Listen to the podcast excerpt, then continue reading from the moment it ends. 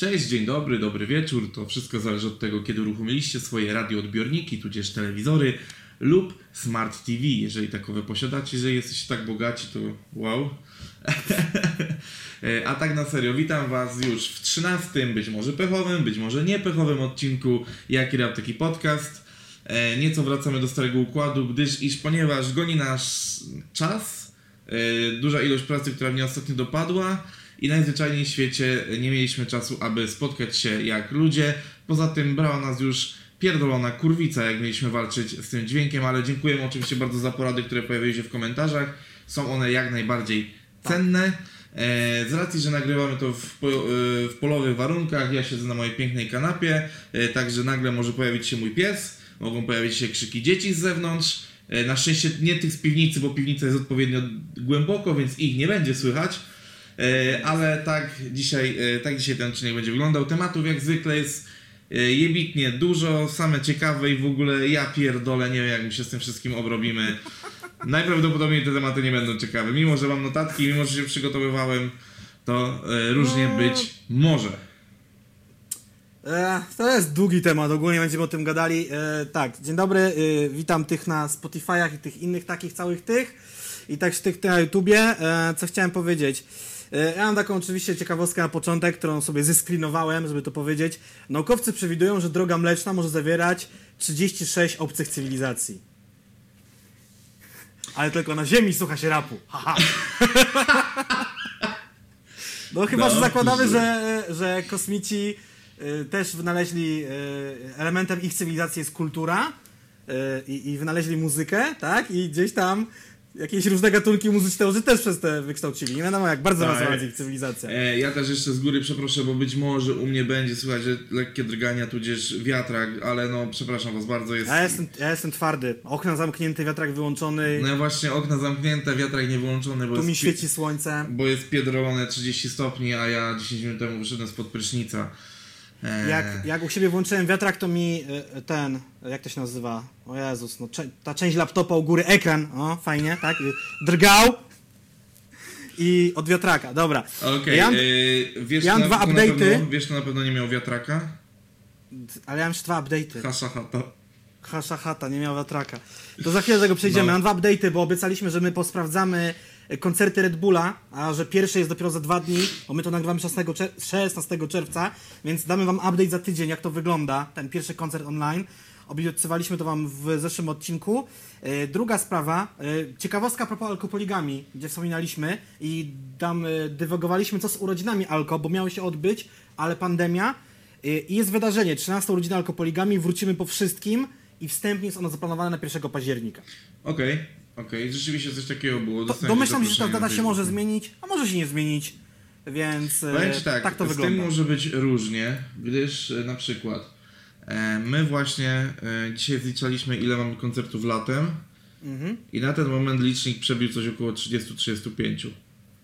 No to biorąc pod uwagę, że lato, ale lato liczysz lipiec, sierpień, czy czerwiec? Znaczy liczysz nie no, lat, lato liczę, lato, czyli e, od tego piątku, kiedy jest pierwszy koncert dwóch sławów w Poznaniu i drugi w Katowicach. Czyli za trzy dni. Tak, dokładnie. E, o, dobrze, że przypominasz, miałem rzucić coś na stories w tym temacie. E, no, także y, kurczę, dużo, a tak jak dzisiaj gadaliśmy chociażby z dwie godziny temu, e, booking nadal trwa. Ta, ta, ta, no. E, dobra, i to są te takie update'y, my to będziemy wszystko monitorowali, będziemy do tych tematów pewnie wracali, bo sami jesteśmy ciekawi, jak te koncerty Red Bullowe mają wyglądać w internecie. Nie, Temat nie, nie, numer jeden. Mhm. ukrywam, nie ukrywam, być może powtórzę się względem tego, co powiedziałem tydzień temu. O miesiąc może za późno jednak. W sensie takim, że skoro tu już można powoli y, działać, to czy być może jednak to już nie jest troszeczkę za późno. Ale historia oceni być może... No kurwa, ludzie, ja jadę w sobotę do Katowic. W Katowicach jest jedna trzecia, znaczy na Śląsku jest jedna trzecia zachorowań z, ca- z całej Polski. Jeżeli ja przeżyję, to widzimy się za tydzień na podcaście. No, no, no, właśnie tu jest ta, jak to, jak to mówią, na dwoje babka wróżyła. No sytuacja jest przedziwna, że niby wszystko wraca do normy, tak naprawdę nic nie jest w normie i długo nie będzie. Mam znajomą, która będzie do grudnia pracowała na home office, a mam znajomych, którzy zapierdali do roboty w czasie największych, e, w czasie początku tej pandemii. No, E, więc, Jacku, zaproponuję Ci teraz taką rzecz live, z której najwyżej się będziemy tłumaczyć, ale no. może dokonamy połączenia telefonicznego w trakcie Twojego streamu sobotniego, gdy będę już po koncercie w Katowicach i powiem, czy przeżyłem, czy nie. No właśnie z tym streamem sobotnim to się zastanawiałem, czy on się odbędzie w ogóle, ale o, spoko, jeżeli się odbędzie, to możemy A tak czy, zrobić. czemu ma się nie odbyć? A masz jakieś lepsze plany niż streamowanie z naszymi kochanymi widzami? Znaczy, tak, bo chciałem się z znajomymi spotkać, a, a weekend, no jeżeli w piątek pójdę na koncert, to chcę to zrobić w sobotę. E, A, tam wpadaj ze znajomymi na koncert. A nie, bo jest limit 150 osób i, i nie ma już biletów. No właśnie, no właśnie. A Jacek do tej pory nie potwierdził obecności na liście gości. W ogóle Jacek chce stwierdzić, że on idzie. Ale nie wiem, czy, ja szczerze mówiąc, to nie wiem, czy idę. Nie, no, Ale o, oczywiście. e, Ja, ja przypominam sakramentalne zdanie, które kiedyś powiedziałem, że e, zawsze będę cię gościł na wszystkich koncertach, przy których maczam palce, więc zapraszam. Nawet jak tego nie będę chciał. Kutas wredny, Będę, no. będę, będę, będę wciągany siłą. Stara menda, kurwa. Po 30 tak się ludzie dzieje z wami, po prostu pamiętajcie o tym. Wy ludzie po 30. Wy ludzie, kurwa, wy pokolenie Z, no. No dobrze, pogadajmy może o pokoleniach youtuberów, pokoleniach raperów, youtuberów i youtuberów raperów. E, czyli nasz, no w sumie temat jakby taki łączony główny, bo pogadamy sobie o wybrykach youtubowych i ekipy Daysa, czyli Hashashins i o e, vlogowaniu, hotelu. o e, jakichś tutaj materiałach z hotelu Mafia. Tak, w sumie fajnie, że te tematy są jakieś tam obok siebie pojawiły się, bo jest przynajmniej co z czym porównywać, bo tak to byśmy byli w takiej trochę próżni. O, Bo no, o ile no, no, no. te domy raperów i nagrywanie wspólne wydarzały się wcześniej i zastanawiam się, pierwsza była chyba alkopoligamia, tak mi się wydaje. Albo Mielski z E, Myślę, że solo mielon. lub z, Myślę, że mielon, wiesz? Mielon solo, zanim jeszcze o tym się mówiło. Potem Alko, Zanim to potem było Rotenberg, modne. potem, potem TD i płyta Skrt. I te- też miałem w ogóle ci przemyślenia, że w sumie, jeżeli chodzi o to, kto pierwsze takie relacje robił, bo jeżeli chodzi o Hashhatę, to bym powiedział, że to jest e, typowe parodiowanie, udawanie youtuberów, a Hotel SB to są vlogi po prostu, Tak, tak. dziennik. To no TD chyba i to y, ten Skrt TV, no nie? Przy okazji nagrywania płyty Skrt. To było chyba takie, takie pra, pra, pra, coś takiego. Ale powiem tak, e, skoro już zahaczyłeś tutaj o kwestię tego, że mm, w jaki sposób e, Days parodiuje to wszystko i tak dalej, oczywiście tak było w zapowiedzi, ale i, i bardzo się, ja po tej zapowiedzi bardzo, bardzo się bałem, że oni pójdą tak hardkorowo po bandzie, no nie? Mhm. A powiem ci, że obejrzałem sobie to wczoraj w nocy, żeby być tak na świeżo przygotowany i z jednym i z drugim tematem, to jest to bardziej strawne niż szczerze mówiąc się spodziewałem i, i jestem naprawdę pozytywnie zaskoczony. Jestem naprawdę pozytywnie zaskoczony, bo bo fajnie się to ogląda, kurczę. Widać, że oni są troszeczkę inaczej, nie, nie powiem kto lepiej, kto gorzej, ale inaczej zżyci niż y, na przykład właśnie y, SB Mafia, chociażby też dlatego, że no, porównywalnie to są, y, Hash jest, jest mniejszą ekipą. A czy też pytanie, czy, czy są zżyci, czy też te domy też nie miały trochę za celu połączenie ich, no nie? Bo mi się wydaje, że na przykład E- USB tak było, bo USB jest naprawdę sporo osób, z czego... I SB jest y, bardziej różnorodne. Jednak ekipa Tak, Hash tak, tak, tak, mhm. mimo że jest bardziej, że tak powiem, popierdolona w tym takim zdrowym tego słowa znaczeniu, w sensie, że no wiesz, to są bardziej podziarani goście, wiesz, tutaj długie włosy, tutaj zajawki punkowe, tutaj jakieś Mhm. inne rzeczy, wiesz, oni są tacy bardziej wyraziści, ale jako ekipa chyba bardziej jednorodni, a SB jest rzeczywiście, może wydawać się na pozór bardzo takie płytkie jako ekipa, to, to tam znowu rzeczywiście jest zbieranina niesamowita osobowości, jeżeli chodzi o to. Zatem, wiesz, tam kilka osób też nie mieszka w Warszawie, no. BDOS, teraz nie chcę palnąć głupoty, wydaje mi się, że nadal mieszka w Bydgoszczy, Adi Nowak jest z Poznania, czy, nie wiem, czy się przeprowadził, czy nie, to już tam nie wnikam. I, I kto tam jeszcze? No, nie wiem, White mieszka w Warszawie? Być może mieszka. Nie, nie, też nie, tam- White dojeżdżał z Krakowa, sam mówił o tym w pierwszym A, odcinku. no Lanek też, trochę Warszawa, trochę Kraków, więc y, mieli okazję się spotkać. Niektórzy są już współpracowali, nagrywali nawet płyty razem, ale, ale no, No. nie wiem, no Nie, ale, ale, wydaje, ale że właśnie to y, też to było coś że- dłuższego niż backstage koncertowy przy okazji festiwalu. Kurczę, dobrze, że też nawiązałeś do tego, że ktoś już wcześniej współpracował, bo to bardzo widać, kto z kim się lepiej zna, jeżeli chodzi właśnie o Hotel Mafia. Na przykład e, BDOS, no zaczepiający napierdalający- Lanka, tak? Tak, na- chciałeś tu, ładnie chciałeś powiedzieć, że czepiają, znaczy zaczepiający, ja chciałem powiedzieć o tych plaskaczach, które mu tam próbował strzelać. No dobra, ale to jak na przykład BDOS zaatakował DJ'a Johnego i tam zrobili rozpierdo, to też było Jezus, całkiem no. zabawne. Znaczy, no powiem tak, y, ha, y, żeby tak y, systematyzować i nie rozwodzić się za bardzo, kurczę, ogólnie sam zamysł i ten Hotel Mafia wyglądał spoko. Gdy oglądałem to sobie na bieżąco, codziennie, po, po jednym odcinku, było naprawdę ok, było tak luźno, no nie? Dało się to strawić, nie było za dużo postaci i tak dalej. troszeczkę jak to obejrzałem e, wczoraj, tak w, w pigule, że, że naraz, że wszystko, no to je, jest to trochę nudne, ale to może rzeczywiście spowodowało to, że oglądałem to e, pod rząd, łącznie i to zajęło tam dłuż, dłuższą chwilę. Znaczy ja to widziałem dzisiaj przed nagraniem, bo ja wcześniej sprawdziłem chyba tylko pierwszy, drugi odcinek, potem... Bo my byliśmy wtedy w ferworze walki z Hot 16 Challenge, czy, się, czy to już byliśmy Nie, po? nie, nie, byliśmy po, e, ale po prostu... Ale bardziej sprawdzałem wróciłem numery niż vlogi, a- tak, tak, właśnie teraz bardziej vlogi sprawdzaliśmy sprawdziłem numery, dokładnie. Kurczę, no... Jeżeli chodzi, jeżeli chodzi o to, to e, tak jak powiedziałem, zderzenie charakterologiczne e, i, i też czas i ta presja czasu, to jest to, o czym mówiłem w poprzednim odcinku. Mam wrażenie, że niestety zderzenie charakterów właśnie i presja czasu troszeczkę stłamsiła ten projekt, bo przepraszam, ale znowu będzie, że jestem naczelnym haterem SBM Label. Pozdrawiam tam kogoś komentującego po raz drugi. Em, bo tak nie jest. W sensie, ja do tej ekipy tak naprawdę nic nie mam. Mogą mi się bardziej podobać lub nie. To jest kwestia gustu, ale tak samo jak kwestią gustu może być odbiór y, tych utworów, ale te utwory są mocno niedopracowane. Jest tam mnóstwo braków. Oczywiście, jak w każdym, jak u każdego rapera zdarzają się przebłyski formy i zdarzają się naprawdę dobre wersy. Eee, ale niestety raczej większość jest dość miałka. Uważam, że lepszym rozwiązaniem byłoby to, tylko oczywiście ja wiem, że to jest arcytrudne logistycznie, ale dwa tygodnie i 10 numerów, wtedy to byłby, to byłoby bardziej quality, bo 5 dni to jest tak naprawdę dłuższy weekend.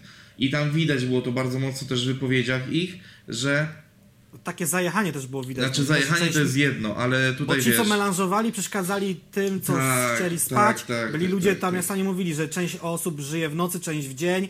Plus jeszcze ci nagrywający też musieli być przytomni, tak jak Janusz Walczuk, tak? Czy, czy, czy Johnny, czy, czy Solary, czy no, Lanek. powiem ci robili tak. muzykę, czy to, czy to realizowali. E, Uważam, że e, przez dwa czy trzy tygodnie ten, kto miałby się wymelanżować, by się wymelanżował, byłaby integracja przez pierwsze 3-4 dni, a później zaczęłaby się mobilizacja do pracy. Oczywiście pewnie przez te 3-4 dni też by coś powstało, ale mam wrażenie, że gdyby mieli taki, wiesz, bo najpierw oni się musieli nacieszyć z tego, że są razem jako ekipa.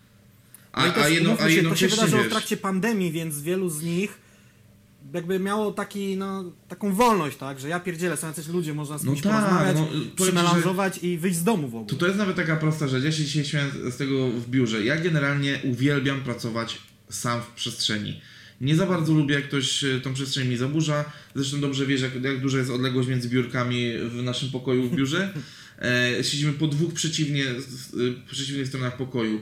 I ja to sobie bardzo cenię i tak dalej. A powiem Ci, że od kiedy wróciliśmy do takiej stałej pracy, że jestem w tym biurze 4-5 razy w tygodniu, Mhm. to głównie przesiaduję w biurze u, u chłopaków, u szefów, no nie? No non-stop jest ustalanie czegoś, tak? Znaczy to, to jedno, że ustalanie, ale drugie, nawet jak nie ustalamy, to dla komfortu swojej pracy siedzę na kanapie i na, na kolanach e, robię jakieś grafiki, jakieś rzeczy tam montuję i tak dalej, bo po prostu czu, czuję potrzebę spędzenia czasu z kimś. Wiesz o co chodzi? Mhm. Aha, E, tak, i dlatego też rozumiem to, że oni też się chcieli nacieszyć obecnością i kontaktem z innymi ludźmi. Dlatego dobrym byłoby to, że wiesz, że po tej takiej akcji melanż byłby czas na spokojne nagrywanie, bo niestety zdarza, zdarza się mnóstwo baboli tekstowych tam, jakieś uproszczenia. Y, uważam, że Jan rapowanie jest bardzo, bardzo poniżej swojej formy, ale widzicie, no na przykład właśnie Janek też, to, to też mocno było widać na, na tych materiałach, jest jednak osobą introwertyczną.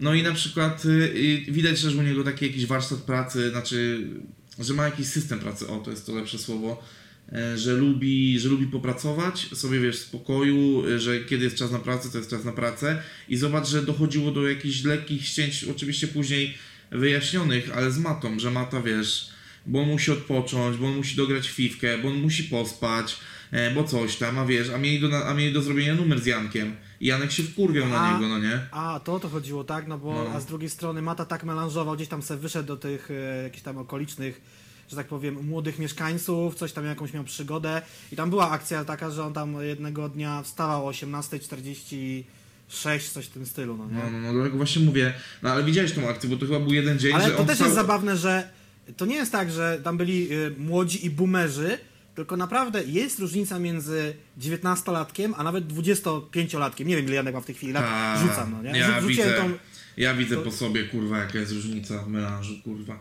Znaczy, 25-latka, a 19-latka. Stary, jak miałem 19 Melanżu- lat, to wiesz, to ja byłem, kurwa, król wszystkiego, nie spałem Nie, no 3 dni, kurwa, i mogłem melanżować, kurwa, ten. A teraz pomelanżuję jeden dzień i już, eee, kurwa, zdycham. Pamiętam jak były pierwsze praktyki, na których byłem na geografii, to też b- przypominam, po- przypominam to trochę ten hotel SB Mafia. Polegało to na tym, że w końcu nasz e, pierwszy rok był trochę duży, zanim zaczęły tam oczywiście odpadać różne osoby przez sesję i jakieś tam potem się im plany pozmieniały, ale to było 100 osób i to było na dwie tury rozbite, więc jak pojechało tam, rzucam, 45-50 osób pod domki do Mierzyna, gdzie mieliśmy praktyki z kartografii mieć, to przecież to wyglądało tak, że jak już po 18 mieliśmy zrobione to, co mieliśmy zrobione, to był melanż do pierwszej, drugiej w nocy, potem pobudka o 7 i o 8 wypierdalać do lasu, robić jakieś tam niwelacje terenu.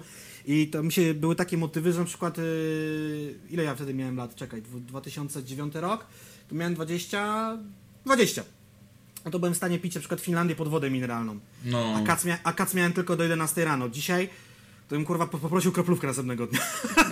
No, do tego wiesz, no do tego właśnie mówię, troszeczkę e, ja doceniam, że oni chcieli zrobić e, świetny album jak najszybciej i tak dalej, bo jednak e, widziałeś, że tutaj Białas wcześniej już odpadł jeden dzień, BDS dojechał jeden dzień później, no tam wiesz, różne, różne tam szachermachy były. Białas był od początku. Białas był od początku, ale wyjechał dzień wcześniej.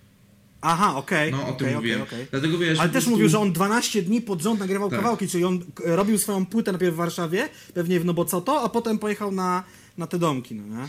Nieźle, No, nieźle. Dlatego wiesz, dlatego po prostu mówię, że troszeczkę mam wrażenie, że to było troszeczkę na wariata wszystko zrobione, ale wyszło Ale wiesz, wyszło, już jeszcze jest, porównu- preorder się jeszcze odbył, porównując, wiesz.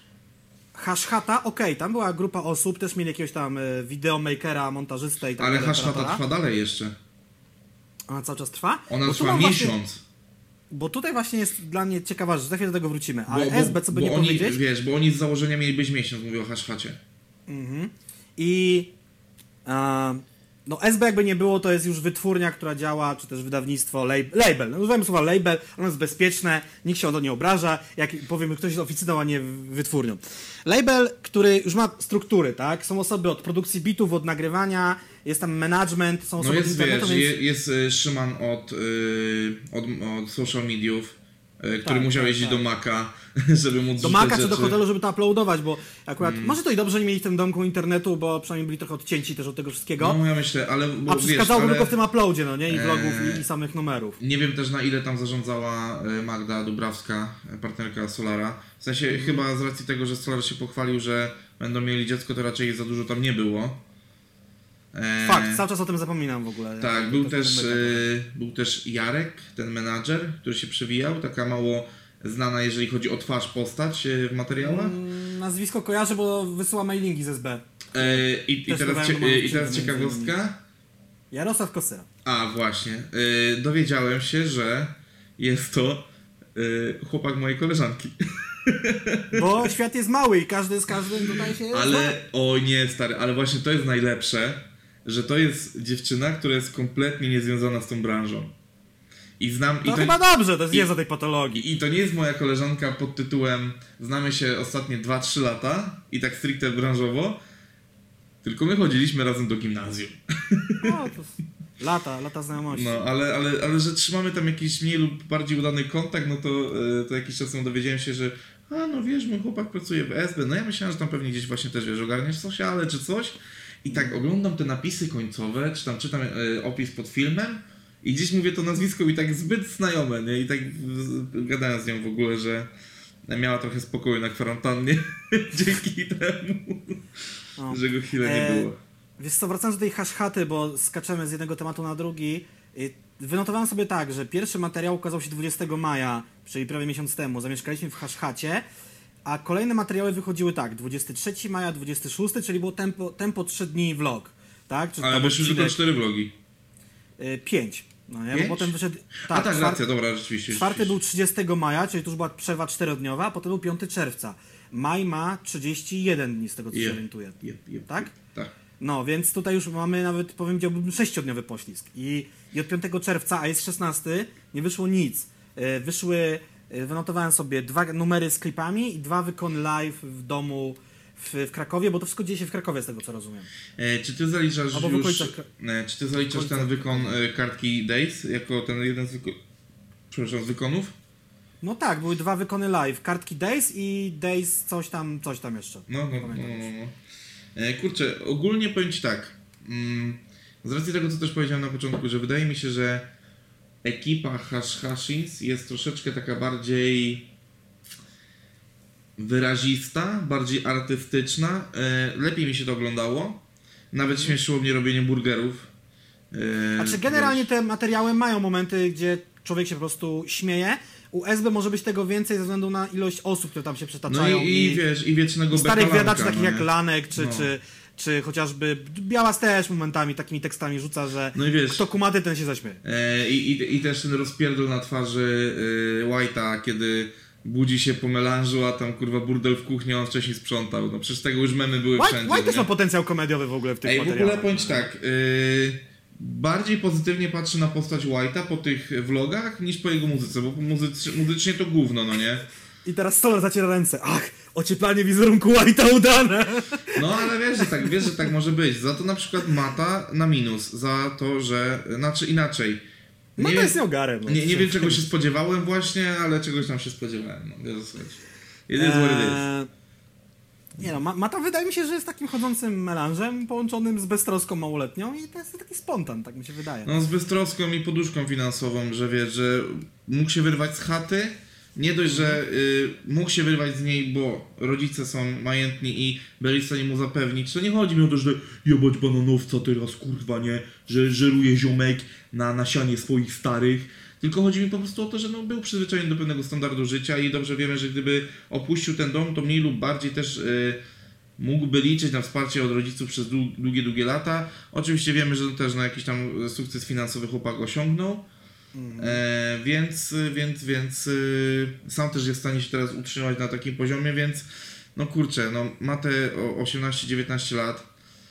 Em, nie ma y, w głowie, wiesz, potrzeby zarabiania pieniędzy, więc może sobie hulać.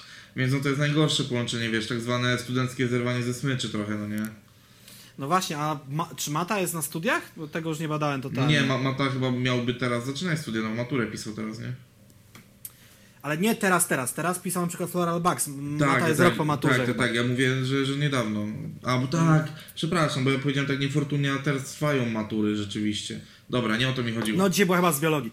E, s, albo wczoraj, czy coś w tym stylu. Bo a, dzisiaj czekaj, a, 16 a, czerwca, a, a, wtorek. przypomnij, a nie przypomnij mi, kiedy jest y, z historii polskiego rapu? Nie wiem, oby nigdy.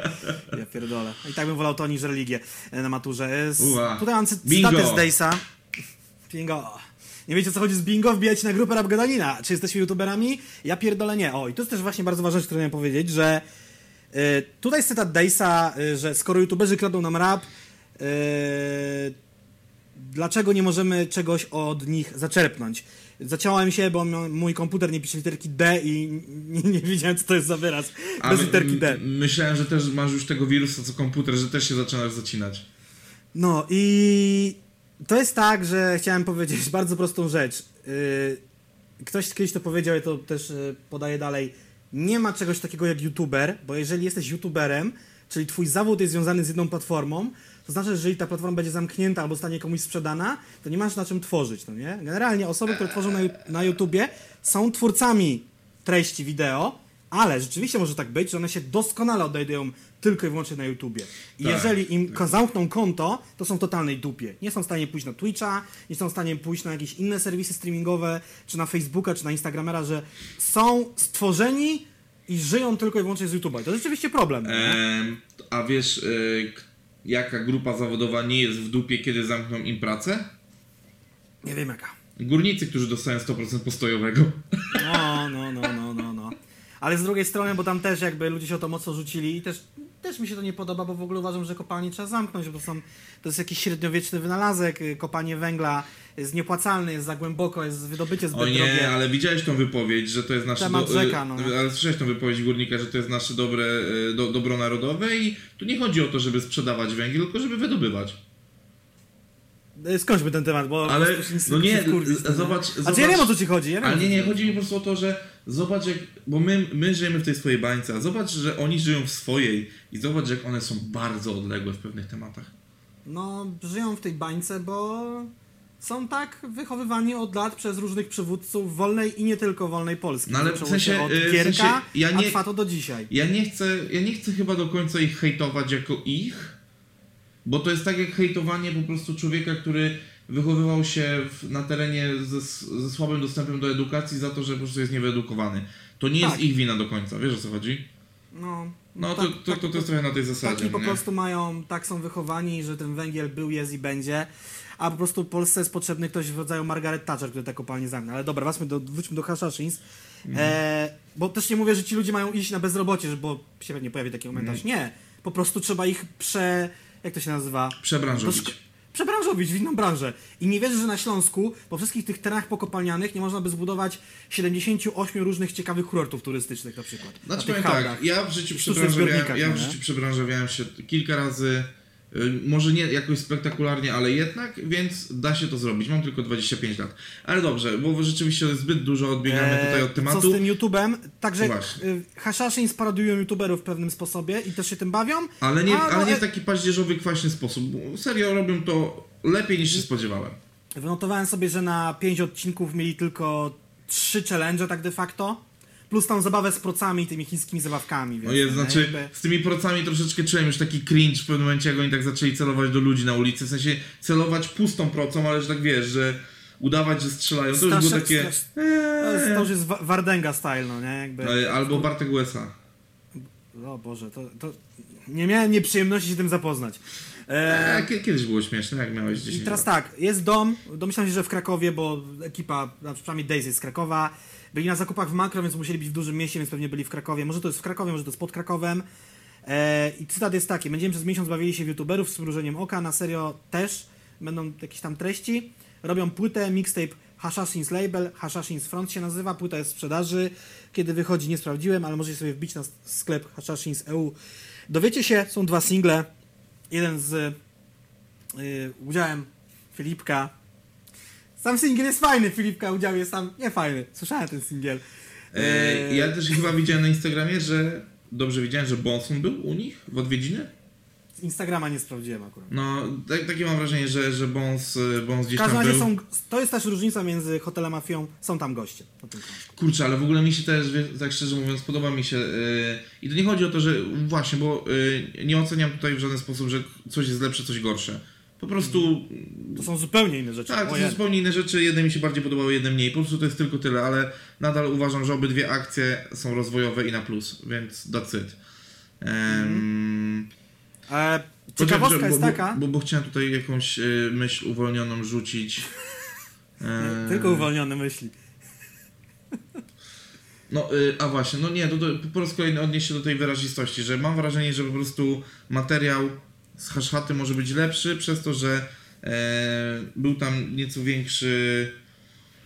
Ale jednak chyba patrzyli nieco bardziej w jednym kierunku niż, e, niż na siłę dobieranie na, za pomocą losowania składów, e, w jaki sposób to ma nagrywać, no nie?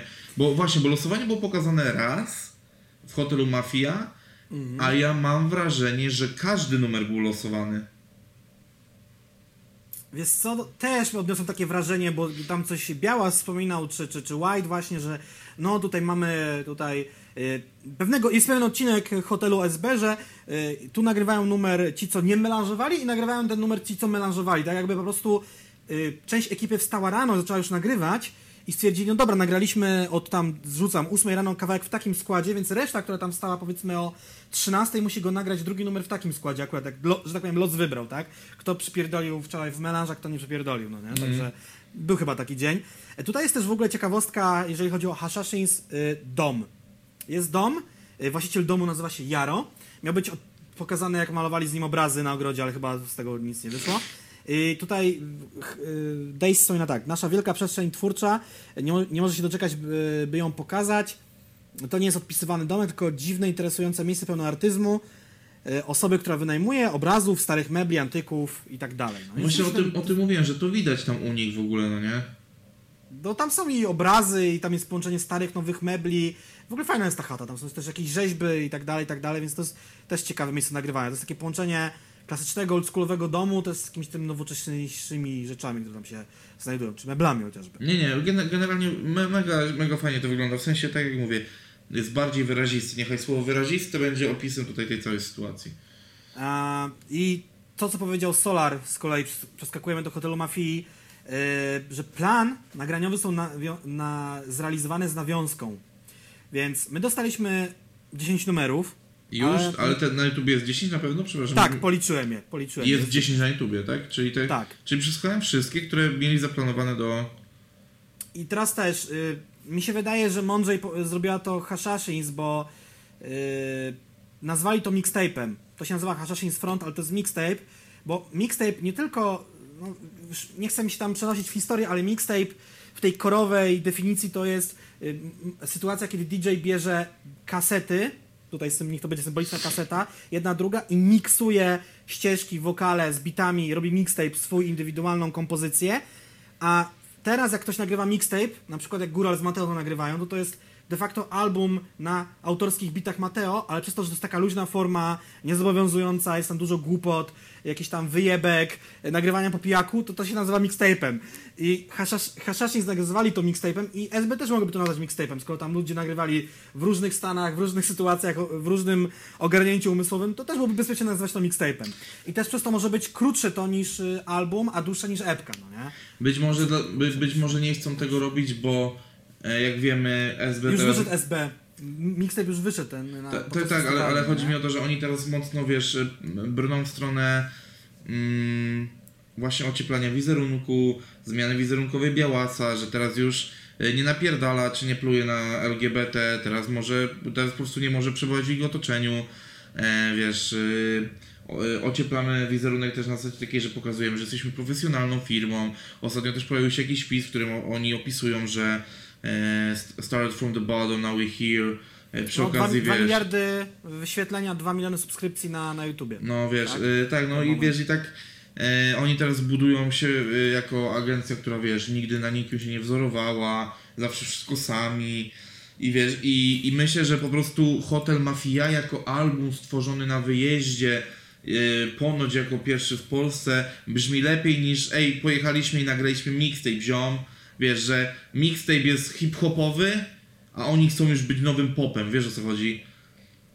Nie, Mm, nie wiem, nie, ale- nie, nie, nie, wiem- nie wiem, czy kumasz tą moją myśl tutaj, bo właśnie chodzi mi o to, że no cały czas, i ja, to, ja, to, ja, ja to moją wypowiedź też opieram na rzeczach, które wiem, a o których też nie mogę powiedzieć i wiem, bo też z nimi współpracowałem. I oni stary strasznie próbują teraz e, grać albo próbują dostosować się do takiej rzeczywistości, w której są labelem takim już wiesz, to nie jest E, to, to właśnie nie jest hashashins, czyli zebranie ziomków, ktoś tam ogarnia coś tam, ktoś tam coś, tylko No nie no, jakby Tylko, że- profesjonalizacja USB, Właśnie. u SBM jest widoczna. Też jakby yy, była, był rebranding, bo najpierw była SB, SB Mafia, potem SBM, a teraz jest SBM Label. No E, właśnie, dlatego za każdym mówię, razem, no, kiedy- że, że oni gdzieś, oni chcą troszeczkę inaczej budować wizerunek, do którego hip-hopowy mixtape'ik nagrany z ziomkami na wyjeździe może być już niezbyt profesjonalny. Wiesz o co mi chodzi? Niby tak, ale też chodzi o to, że yy, kurde, mm, przy dołączeniu każdego, z każdej z osób do SB, czy to był White, czy to był BDOS, towarzyszyła ogromna, ogromny jakiś taki ferment w internecie, było dużo, dużo hejtu, SB, co wy robicie, to już nie ta wytwórnia. Są osoby, które mimo tego, że nie wiem, wystarczy wejść na chociażby te cholerne vlogi, zobaczyć, to jest teraz SBM Label, tak? Ekipa SB Mafia, a wytwórnia SBM Label to są dwie w tej, w tej chwili też trochę odmienne rzeczy. No nie, i, I, tu się nie osoby, któ- I osoby, które tęsknią za Tombem i tak dalej, Żabson i Quebona Fide ale są w SB Mafii, bo to są po prostu koledzy Solara i Białasa. I znajomości, Eee. zażyłości, a wytwórnia to są dwie różne, Nie. dwie różne rzeczy, no nie? Nie, nie, tak Nie? nie, jest, nie. Eee, występ SBM Showcase na Kortowiadzie 2019 albo 18, już nie pamiętam, e, ale chyba 19. Ehm, padają hasła, jeżeli jesteś SB Mafii, to jesteś SB Label, jeżeli jesteś SB Label, to jesteś SB Mafii i Mafia to rodzina i label, razem, wszystko.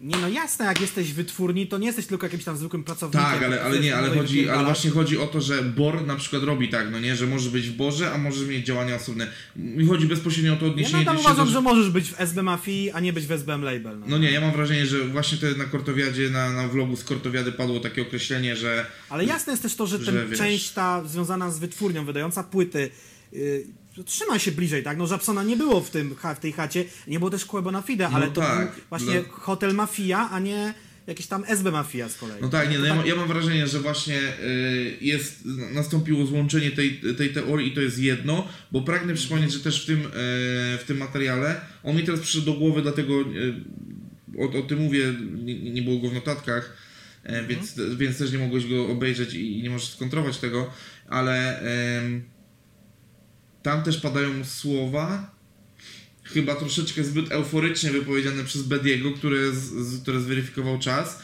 że Bedi tam zapowiedział, że odchodzi.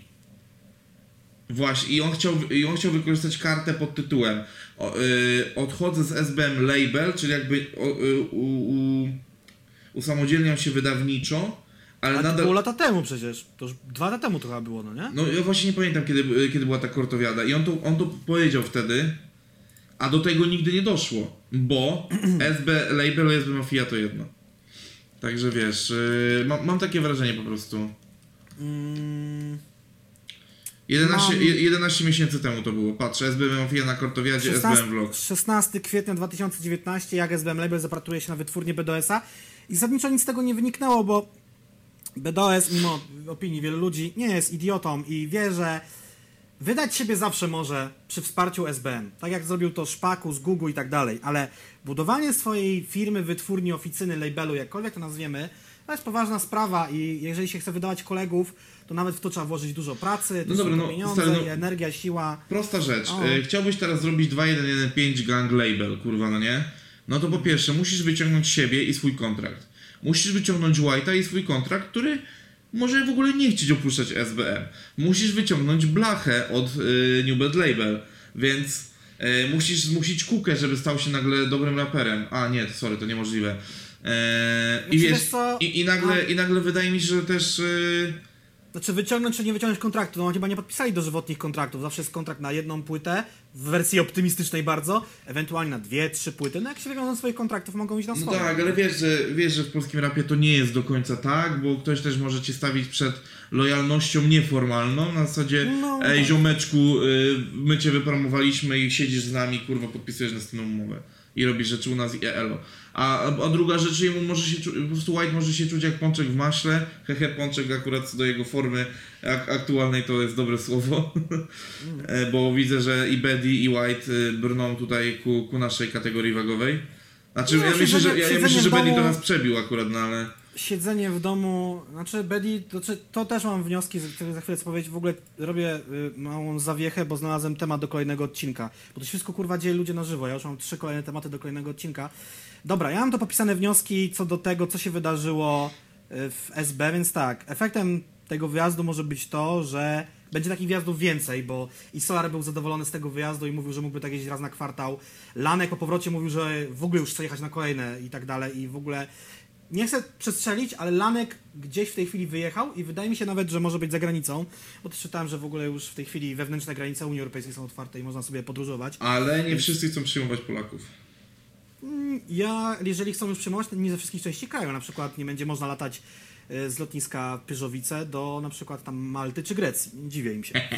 E, w sensie, no dużo tam jest zarażonych, żeby o to nam No chodzi. no dobra, no ale też do tego, że wiesz, no mówmy się, 4,5 ko- kafla górników kurwa pierdolnęło kilka dni, więc no to wiesz. No. To, to nie jest Są tak, też- że nagle cały Śląsk jest sparaliżowany, tylko jedna grupa społeczna. To zależy jakże, od tego, ile osób przebadają. Znaczy oczywiście jakże ważna grupa społeczna e, na, na Śląsku, no ale jednak nadal grupa, no nie? No tak, ale każdy z nich, wiem, jakąś rodzinę spotyka się z ludźmi, no, mogą pójść do gruby, a nie że z tym. No E, i- kolaboracje no poszczególnych członków SBM Label mogą z tego wyniknąć, albo już wyniknęły o tym, tam już niektórzy umawiali na płyty, mixtape'y, epki, z tego może coś fajnego być. Mi się wydaje, że rapowanie może nie zrobić tej zapowiedzianej przerwy, a może być ona krótsza, bo coś tam chyba wspomina nawet z jednym z kawałków, że, że mu się mogło pozmieniać, że jakby dostał takiego trochę kopa do nagrywania, no nie? Że może teraz coś nagra i dopiero pojedzie na tą wycieczkę dookoła świata, no, no. a może zrobi ją, a potem wróci do nagrywek, że może ta przerwa będzie mniejsza.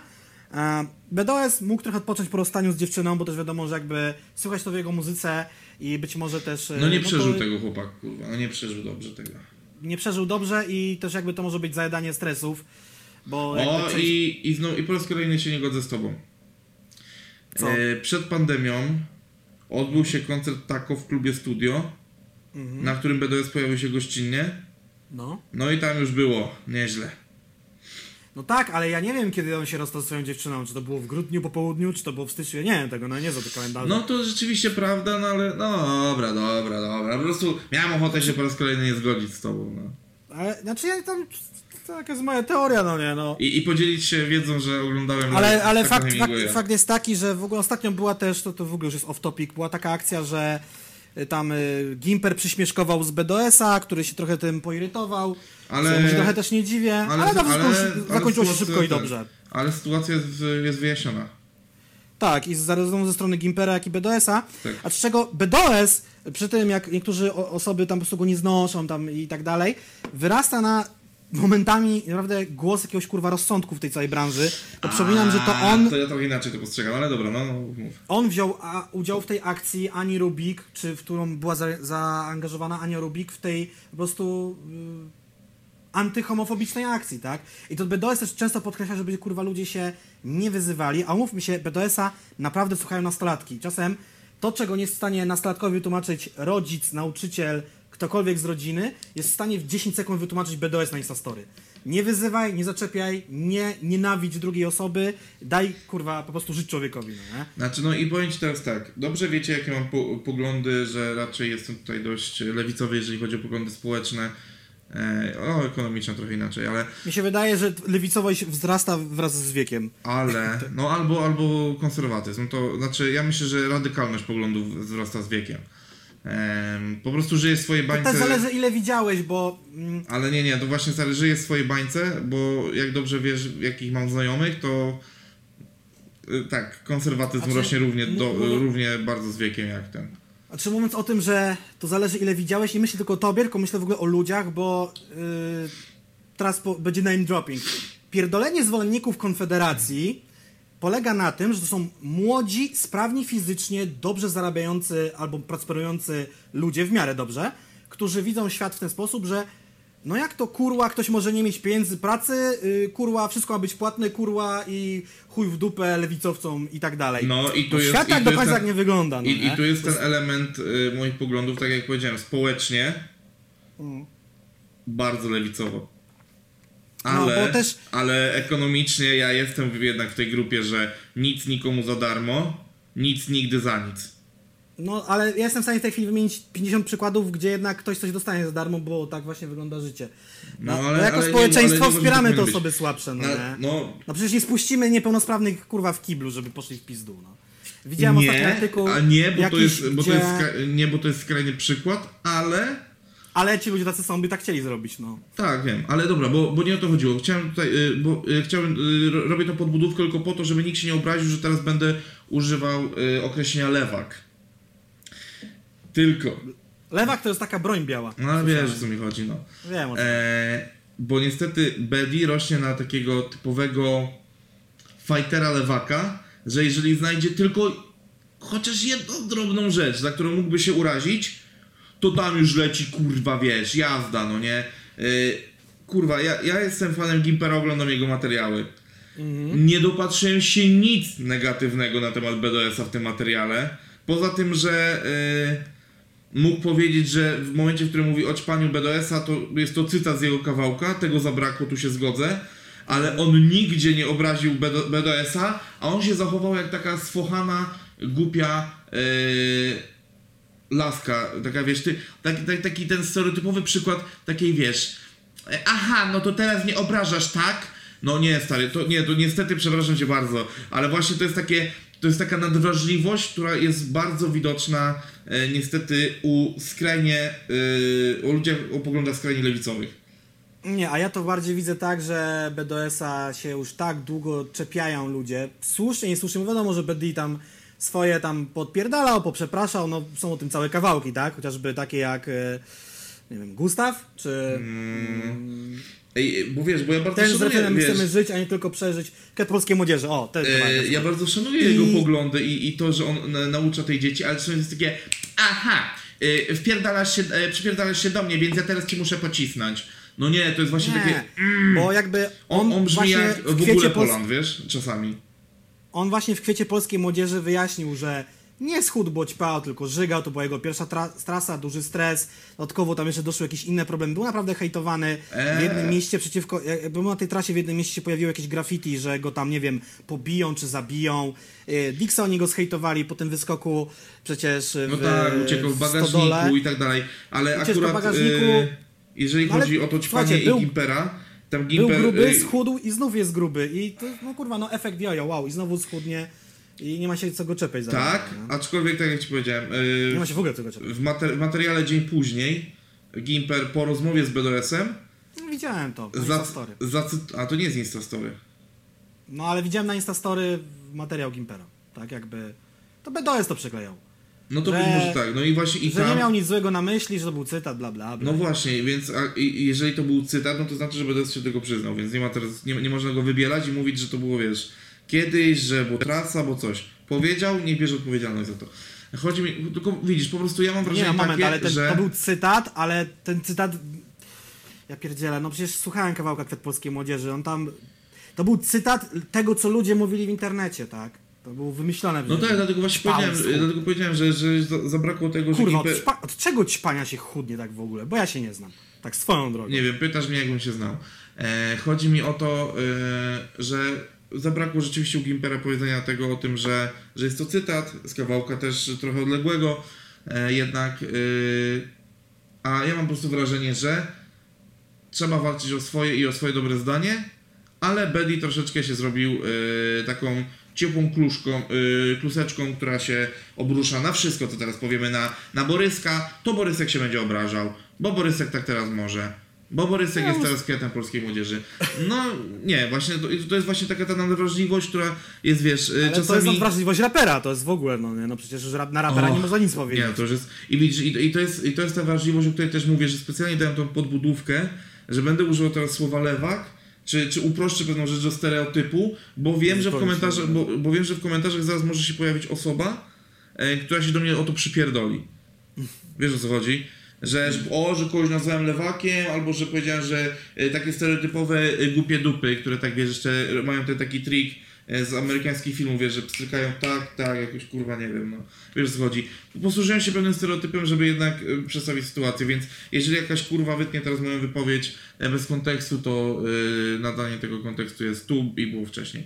Bo jednak teraz. I widzisz, i to też jest niestety taka chujowa wrażliwość, że ja teraz upraszczając pewną rzecz, muszę się bardzo długo bronić, żeby ktoś po prostu źle mnie nie zacytował, kurwa, no nie? Nie znoszę tego, nie znoszę się tłumaczyć z tego, co powiedziałem, e, bo zbyt głupie osoby próbują interpretować proste zdanie e, naokoło albo coś w tym stylu. Zawsze muszę, ja nie znoszę robić podbudówki właśnie pod coś, bo staram się używać prostego języka w miarę, ale zawsze muszę się tłumaczyć za coś albo za siebie. Najbardziej nie lubię siebie tłumaczyć, dlaczego coś zrobiłem, albo coś powiedziałem, albo że yy, na przykład jak jakieś te anegdoty opowiadam, zawsze muszę się tłumaczyć, że e, staram się nie być kolegą raperów, bo coś tam, coś tam, no nie? Bo inne pajace starają się udawać kolegów e, raperów i tak dalej, się nimi flexować na przykład. A, to już chuj z tym, no nie? Mm. Jeszcze chciałem powiedzieć o wypowiedzi Moliego w, w tych blogach, który wspominał, że ludzie się go pytają, czy on jest częścią SB, czy nie, czy on coś nagrywa i właśnie też wspominał, że pracuje nad nową płytą i że już dużo kawałków nagrał, jest częścią I, SB. I że chciałby się pochwalić tym tymi kawałkami bardzo, nie? To też mówił. Tak, tak, tak, i że chciałby to, chciałby to wydać. No dobra, myślę, że bardzo już odlegiliśmy od, od, od tematu hoteli, ale myślę, że od hotelu i od haszaty, haszachaty. No, godzinę już nagrywamy. Eee, i, I tak, chciałbym też właśnie tutaj już kończyć. Eee, akcje obydwie fajne. Eee, mogły się narodzić z niektórych rzeczy, rzeczy lepsze. Haszaty jeszcze nie oceniam, bo jeszcze nie wyszła, ale pewnie jak wyjdzie, to się podzielę zdaniem, bo może się okazać, że niestety też e, ta ich Ale tu mówisz w tej różnorodność... chwili o mixtape'ie, tak? Tak, tak, tak, tak. Ja jestem ciekaw, czy będą jeszcze jakieś vlogi, bo w sumie tak jesteśmy... No tak, tak, ale w właśnie dlatego mi chodzi o to, że jeszcze pewnie o ich tutaj podsumowanie lekko się pokusimy, jak już się wszystko zakończy, bo no tutaj e, Hotel Mafia możemy ocenić, bo dostaliśmy wszystkie materiały, no nie? Więc tu już możemy powiedzieć, że w mojej opinii troszeczkę nie wyszło, mogło być lepiej. No właśnie, bo my w sumie o muzyce nie powiedziałem. E, Ja chciałem powiedzieć, że sprawdzaliśmy wszystkie kawałki tam czasem kilka razy, czy na streamach, czy osobno. I z tego co pamiętam, to ja sobie tu musiałem aż wynotować, że pamiętam, pamiętam numery Hotel Mafia, Przepis na Dzień Dobry, Dla sióstr i znowu razem. A reszta tak mniej lub bardziej mi przeleciała. No nie no, jeszcze na pewno pamiętasz, łączy nas coś więcej niż alkohol. A, ten No numer ale- mi się średnio podoba. No ale właśnie, widzisz, a tu jest tak, że refren jest świetny, bo tu trzeba Macie oddać, że zajebiście rozkminił i mega mi się refren podoba, a reszta mogłaby nie istnieć. Ten numer jest... Ja nie ten numer jest... za wiele z tego numeru, więc ci, ci nie powiem. No, nie? Nie no, jakby dla mnie ten numer nie zostawił nic w sobie poza refrenem, niestety. E, utwór dla sióstr. Szczytny, ale też niedopracowany bardzo. Em, uważam, że uważam, że po prostu dałoby radę zrobić to naprawdę lepiej. Dobrze, słuchajcie, zaczynamy kolejny temat. Nie jesteśmy pewni, że skończyliśmy ten poprzedni, ale hej, tu było cięcie. słuchajcie, kolejny temat jest taki. Edyta Bartosiewicz versus y, niejaki y, Berner, Biril i Rick Ross, jak się okazuje. Rick Ross jest gościem w tym kawałku. Rysie Gross. To Rysie Gross. Wyszedł numer Candy w Stanach. E, zrobił się bardzo popularny i był tam samplowany polski utwór, który nazywa się, o ile się nie mylę, Trudno Tak. Tak, Edyty Bartosiewicz i Krzysztofa Krawczyka. A właśnie to był bardziej Krzysztof Krawczyk i Edyta Bartosiewicz, czy Edyta Bartosiewicz? Nie pamiętam Krzysztof już, wiesz, to było już dawno, ale Eee. lubię czasami posłuchać. Ja sprawdzę? Nie, y, to jest ich wspólny numer, bo też jakby y, podkreślone było tak, szósty singiel Krzysztofa Krawczyka i Edyty Bartosiewicz z albumu To, co w życiu ważne. Uwaga, to jest ich wspólny krążek, tak? Nie, nie, to jest Krawczyka krążek. Krz- Krzysztofa Krawczyka. Dobrze, to Krzysztofa wiemy. Krawczyka? I Akcja jest taka, objaśniamy, wyjaśniamy, chcemy to szybko zamknąć, żeby się tutaj nie wdawać w jakieś długie dyskusje. Chodzi o prawa autorskie.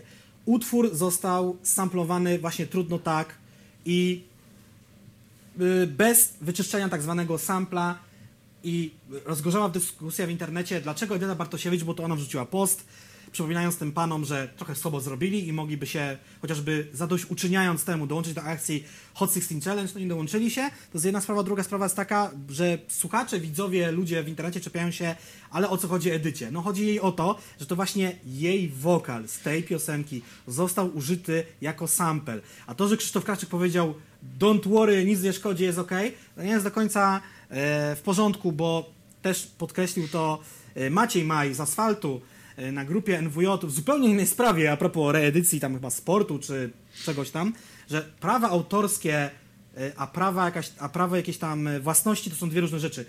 Prawa autorskie są niezbywalne. Tak jak my z Bartkiem teraz nagrywamy podcast, to możemy się śmiertelnie pokłócić. Ja to mogę sprzedać TVN-owi, a Bartkowi i tak się należy, powiedzmy, do player.pl, sprzedam to, powiedzmy, że to jest jakaś historia się wydarzy. Jemu się należą jego prawa autorskie, bo jest współtwórcą tego podcastu. Czy mi się to podoba, czy nie, tak? I to są te niezbywalne prawa autorskie.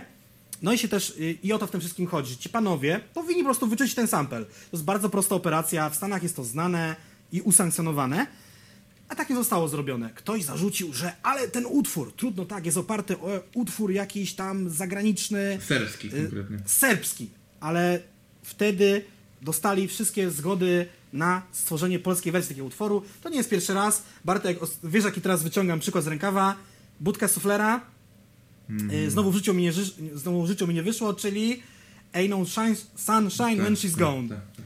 I to też pewnie tam było, chyba tak myślę przynajmniej, w tamtych czasach jakoś usekcjonowane prawnie, ktoś zapłacił jakieś pieniądze za to i tak dalej. Yy, a, No. e, Tutaj akurat Nie myślisz, że nie do końca? myślę, że nie do końca, ale lepszym przykładem, nawet bezpośrednio związanym z Serbią i e, Jugosławią, będzie projekt Jugopolis, który jest, Czyli- e, który jest polskimi coverami e, jugolskiej muzyki, no nie? Tak.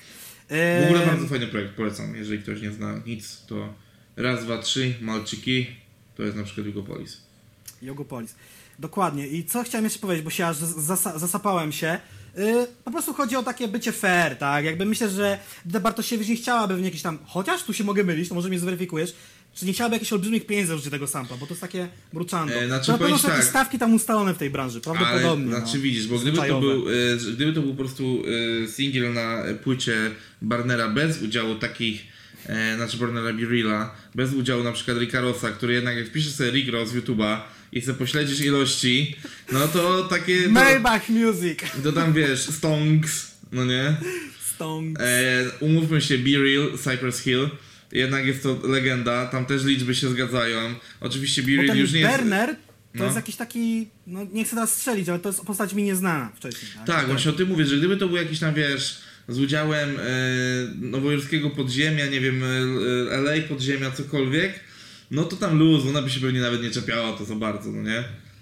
A tu pewnie chodzi też o wyświetlenia. A, nie ale nie, się. znaczy, ale tu chodzi, że wiesz, jednak y, może wyświetlenia tego kawałka nie będą jakieś zbyt e, zbyt duże, Mhm.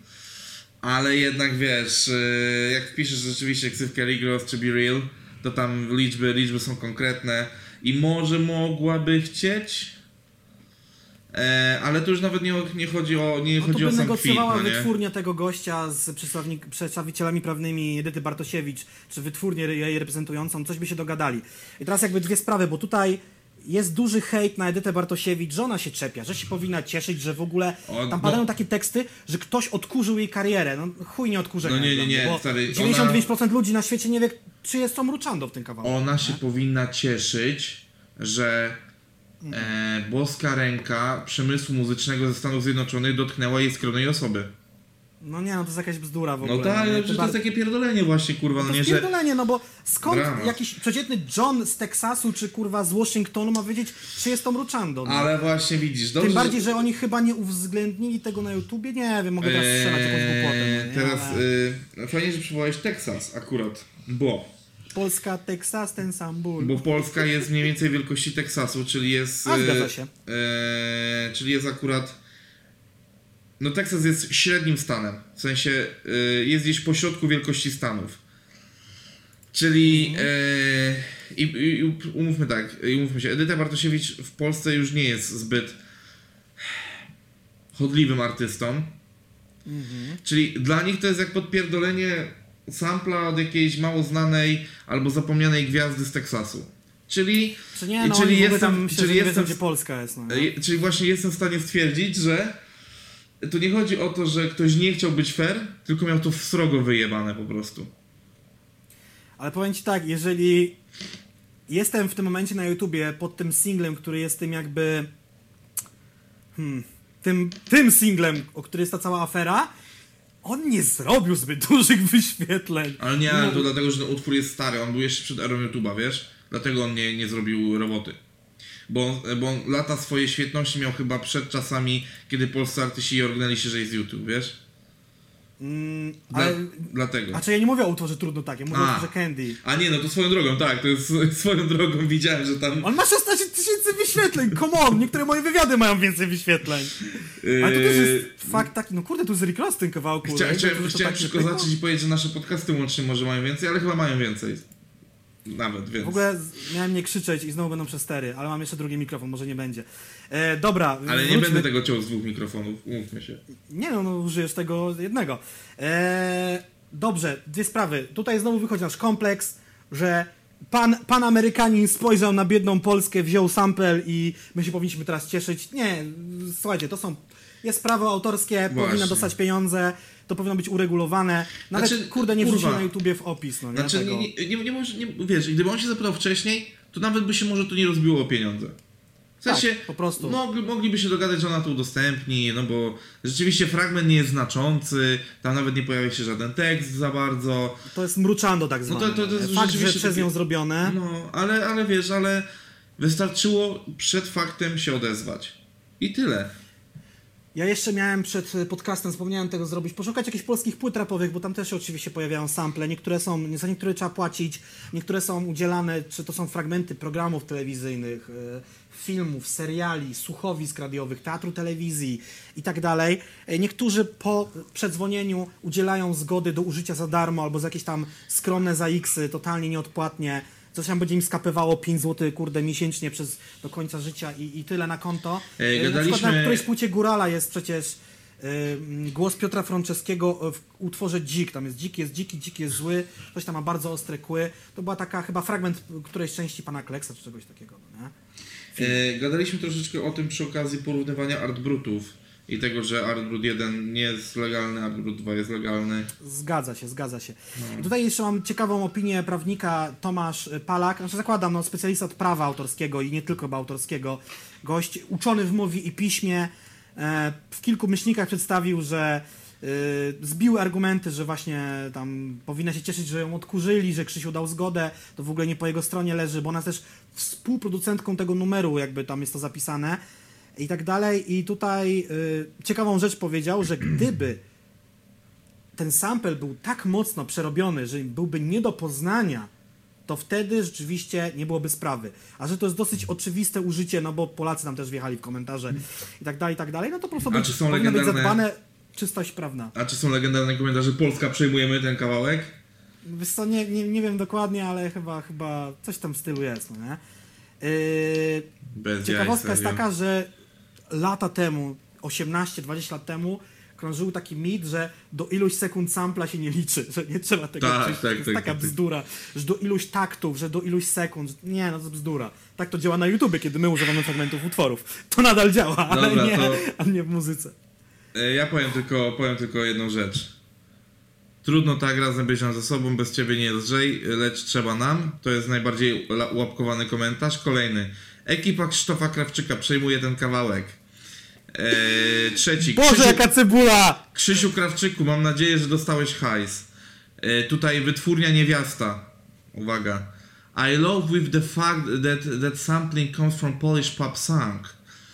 Em, Krzysiu, zrobiłeś to chłopie.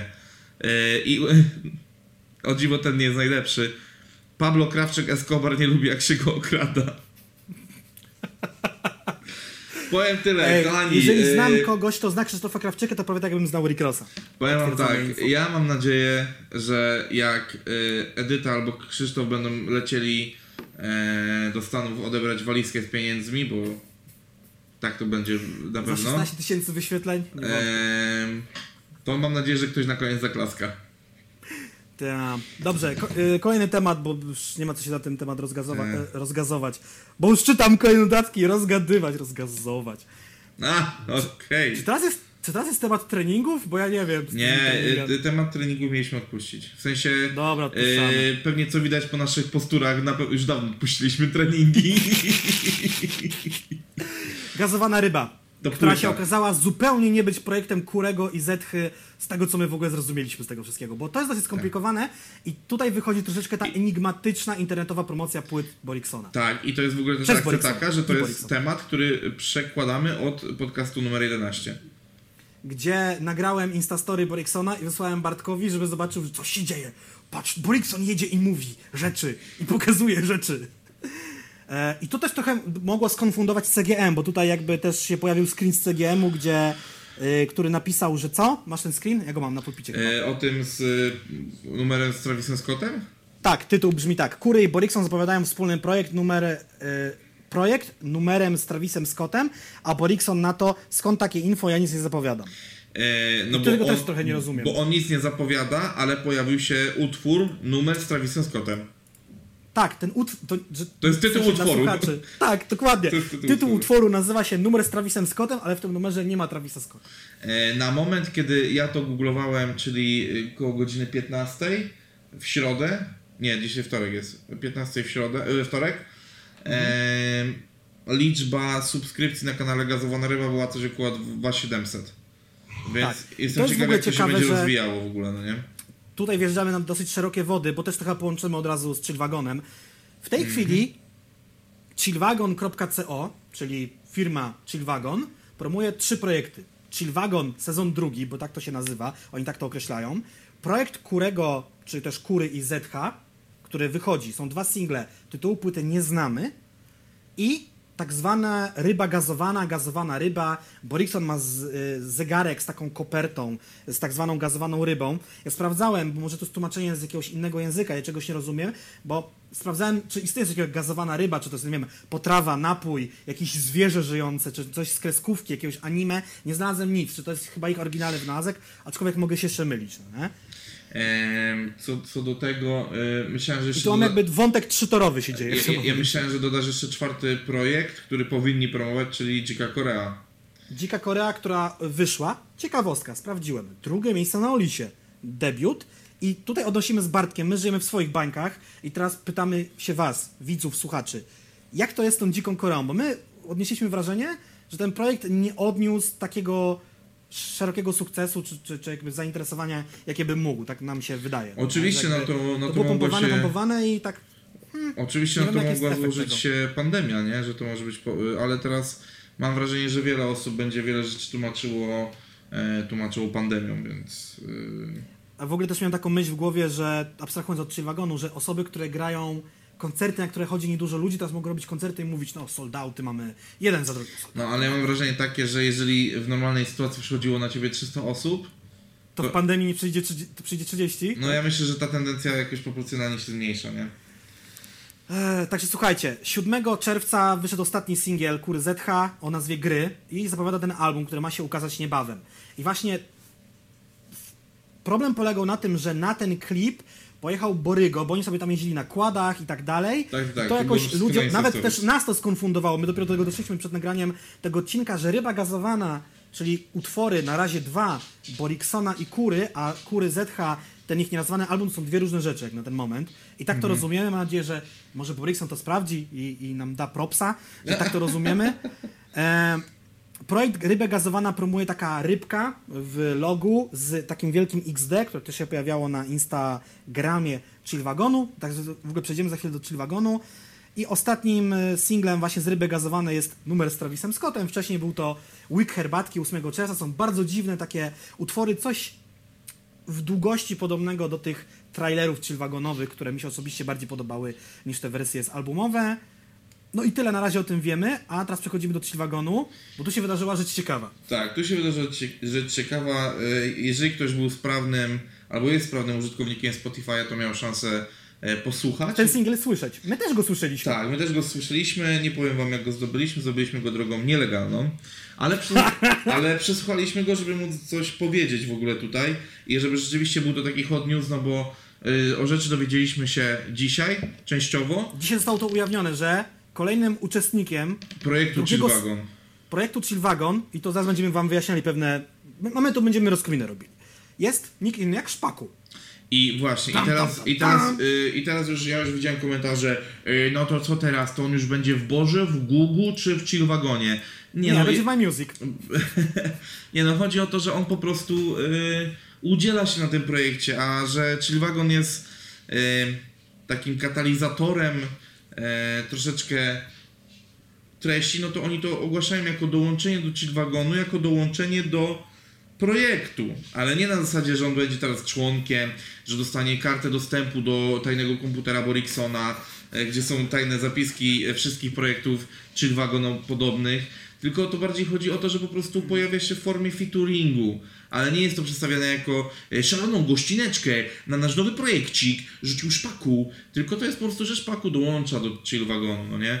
Bo, bo Chillwagon Tak. to jest, y, to nie jest wytwórnia, to nie jest... Y, Marka to to, Arka. To nie jest marka, to jest arka. E, Ja to nawet a- rozumiem, no Arka, czyli taki statek, który zbiera na swój pokład różnych ludzi i tak, płyną w rejs, no. Ale, Kurwa, ale, metafory, ale wobec, wobec siebie nie są jakoś szczególnie zobowiązani czymkolwiek, jakimiś kontraktami i tak dalej. To jest po prostu luźny twór, e, właśnie taki może mixtape'owy troszeczkę, w sensie wiesz o co chodzi, no nie? Że Tu mam, taki tu mam luźny. ciekawy ten. motyw. E, y, 11 czerwca na Instagramie pokazało się zdjęcie Szpaka, który w stroju pszczelarza był też przy ulu i ludzie mieli zgadywać. Ludzie wykminili, że w międzyczasie Szpaku wrzucił zdjęcie na swojego Instagrama, tudzież Instastory w jakiejś bluzie i oni dostrzegli przez ten strój pszczelarza tą bluzę. Naprawdę im gratuluję, bo ten strój pszczelarza jest lekko prześwitujący, ale ja tam tej bluzy nie dostrzegam. Po konturze twarzy raczej nie idzie rozpoznać, że jest to Szpaku. Nie ma jakiegoś tam cha- charakterystycznego, nie wiem, gigantycznego nosa, dwumetrowego podbródka albo cokolwiek, więc ja nie wiedziałem o tym. I motyw miał być taki, że dzisiaj, 16 czerwca o godzinie 001 miał się ukazać utwór właśnie ze Szpakiem o nazwie Robale, Borikson Kury Szpaku, ale ukaże się jutro, 17 czerwca o 001. Czyli de facto, no jak dzisiaj posiedzimy do północy, to sobie go sprawdzimy. I on był i Znaczy, zniknął. znaczy my już dlatego go się też- sprawdziliśmy właśnie, no nie? Tak, to. dlatego on się pojawił na Spotify'u, są screenshoty, ten numer gdzieś sobie tam lata w sieci. Jest cały tekst na Rap Geniusie, przez to też znamy jakby treść tego utworu, jest, jest okładka już też ujawniona. Znaczy treść treścią, ale ja uważam, że muzycznie to jest bardzo przeciętny numer. Mi to tam, ja, to tak powiem, no mi jest on obojętny, on po No. prostu jest dla mnie, tak? Ale to też w ogóle jest problem z polską muzyką rap, że ona jest mi ostatnio w większej części obojętna. Mało co tam nie robi, robi rozpierdol. Single Gezo takie robią, bo on potrafi tak przy, przy, w punkcie przypierdolić. I tak, tutaj to, co chcemy podkreślić, że ekipa Chillwagon, a chillwagon.co to są dwie różne rzeczy. Rzecz ciekawa. I tutaj chciałem, y, jak pisałem sobie notatki, powiedzieć takie zdanie. Przypominam, że na pierwszym albumie Chillwagonu jest Żabson i Kizo, a przecież nie są w firmie chillwagon.co i sam się poprawiłem. Kizo nowe rzeczy puszcza już pod shieldem Chillwagon.co z Poseidona. Żabson nadal jest osobą niezależną, więc jakby nie ma, nie jest tak, że trzeba być w Chillwagonie i y, wydawać w Chillwagonie. Oczywiście no, płyta Chillwagon, sezon drugi, jakkolwiek ona się będzie nazywała, yy, ukaże się w chillwagon.co, które jest dystrybuowane przez e-muzykę, a jeżeli ktoś wie, co to jest firma e-muzyka, to też wie, z jaką inną firmą Chillwagon jest powiązany. Dla chętnych konkurs bez nagród. Piszcie w komentarzach. Nie wiem, czy ty Bartku wiesz. E, nie, szczerze mówiąc, zgubiłem się w tym. E, To ci powiem później. znaczy, zgubiłem się też dlatego, że e, może to będzie widać, może nie, mój pies się pojawił obok mnie na kanapie po prostu. Hiperaktywny pies. Tak. Także słuchajcie, no news jest taki, Chillwagon, y, d- sezon drugi, to, że już w styczniu mówił, że my, możemy się spodziewać nowości, niespodzianek, dołączenie Szpaka, no to jest potężne zasilanie tej ekipy, tak? Mamy, e, mamy spodziewać się niespodziewanego. Tak. No i też jakby efektem pierwszego konkursu chillwagonowego jest taki, że Olsza Kumpel dołączył do ekipy chillwagonu i domyślam się, że na tym krążku też się pojawić może. E, Olsza Kumpel w ogóle się pojawiał na, klipie, na klipie do Dzikiej Korei chyba, albo do, do któregoś z tych ostatnich klipów w ogóle był na... Zgadza się, był, zgadza był. się. Ale w ogóle jeżeli chodzi o kwestie wizualne, no tam raczej Chill Wagon, no tak...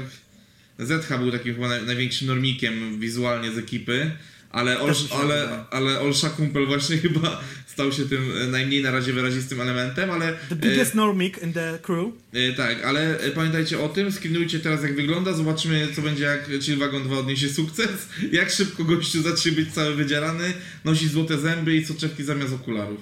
Ale to też jest ciekawe, to powiedziałeś, bo też mi się wydaje, że jeżeli mam... Mm, mm, pogubiłem się. Jeżeli miałbym mówić o Chillwagonie, w ogóle to są to ludzie, którzy wyglądają charakterystycznie, tak? To są...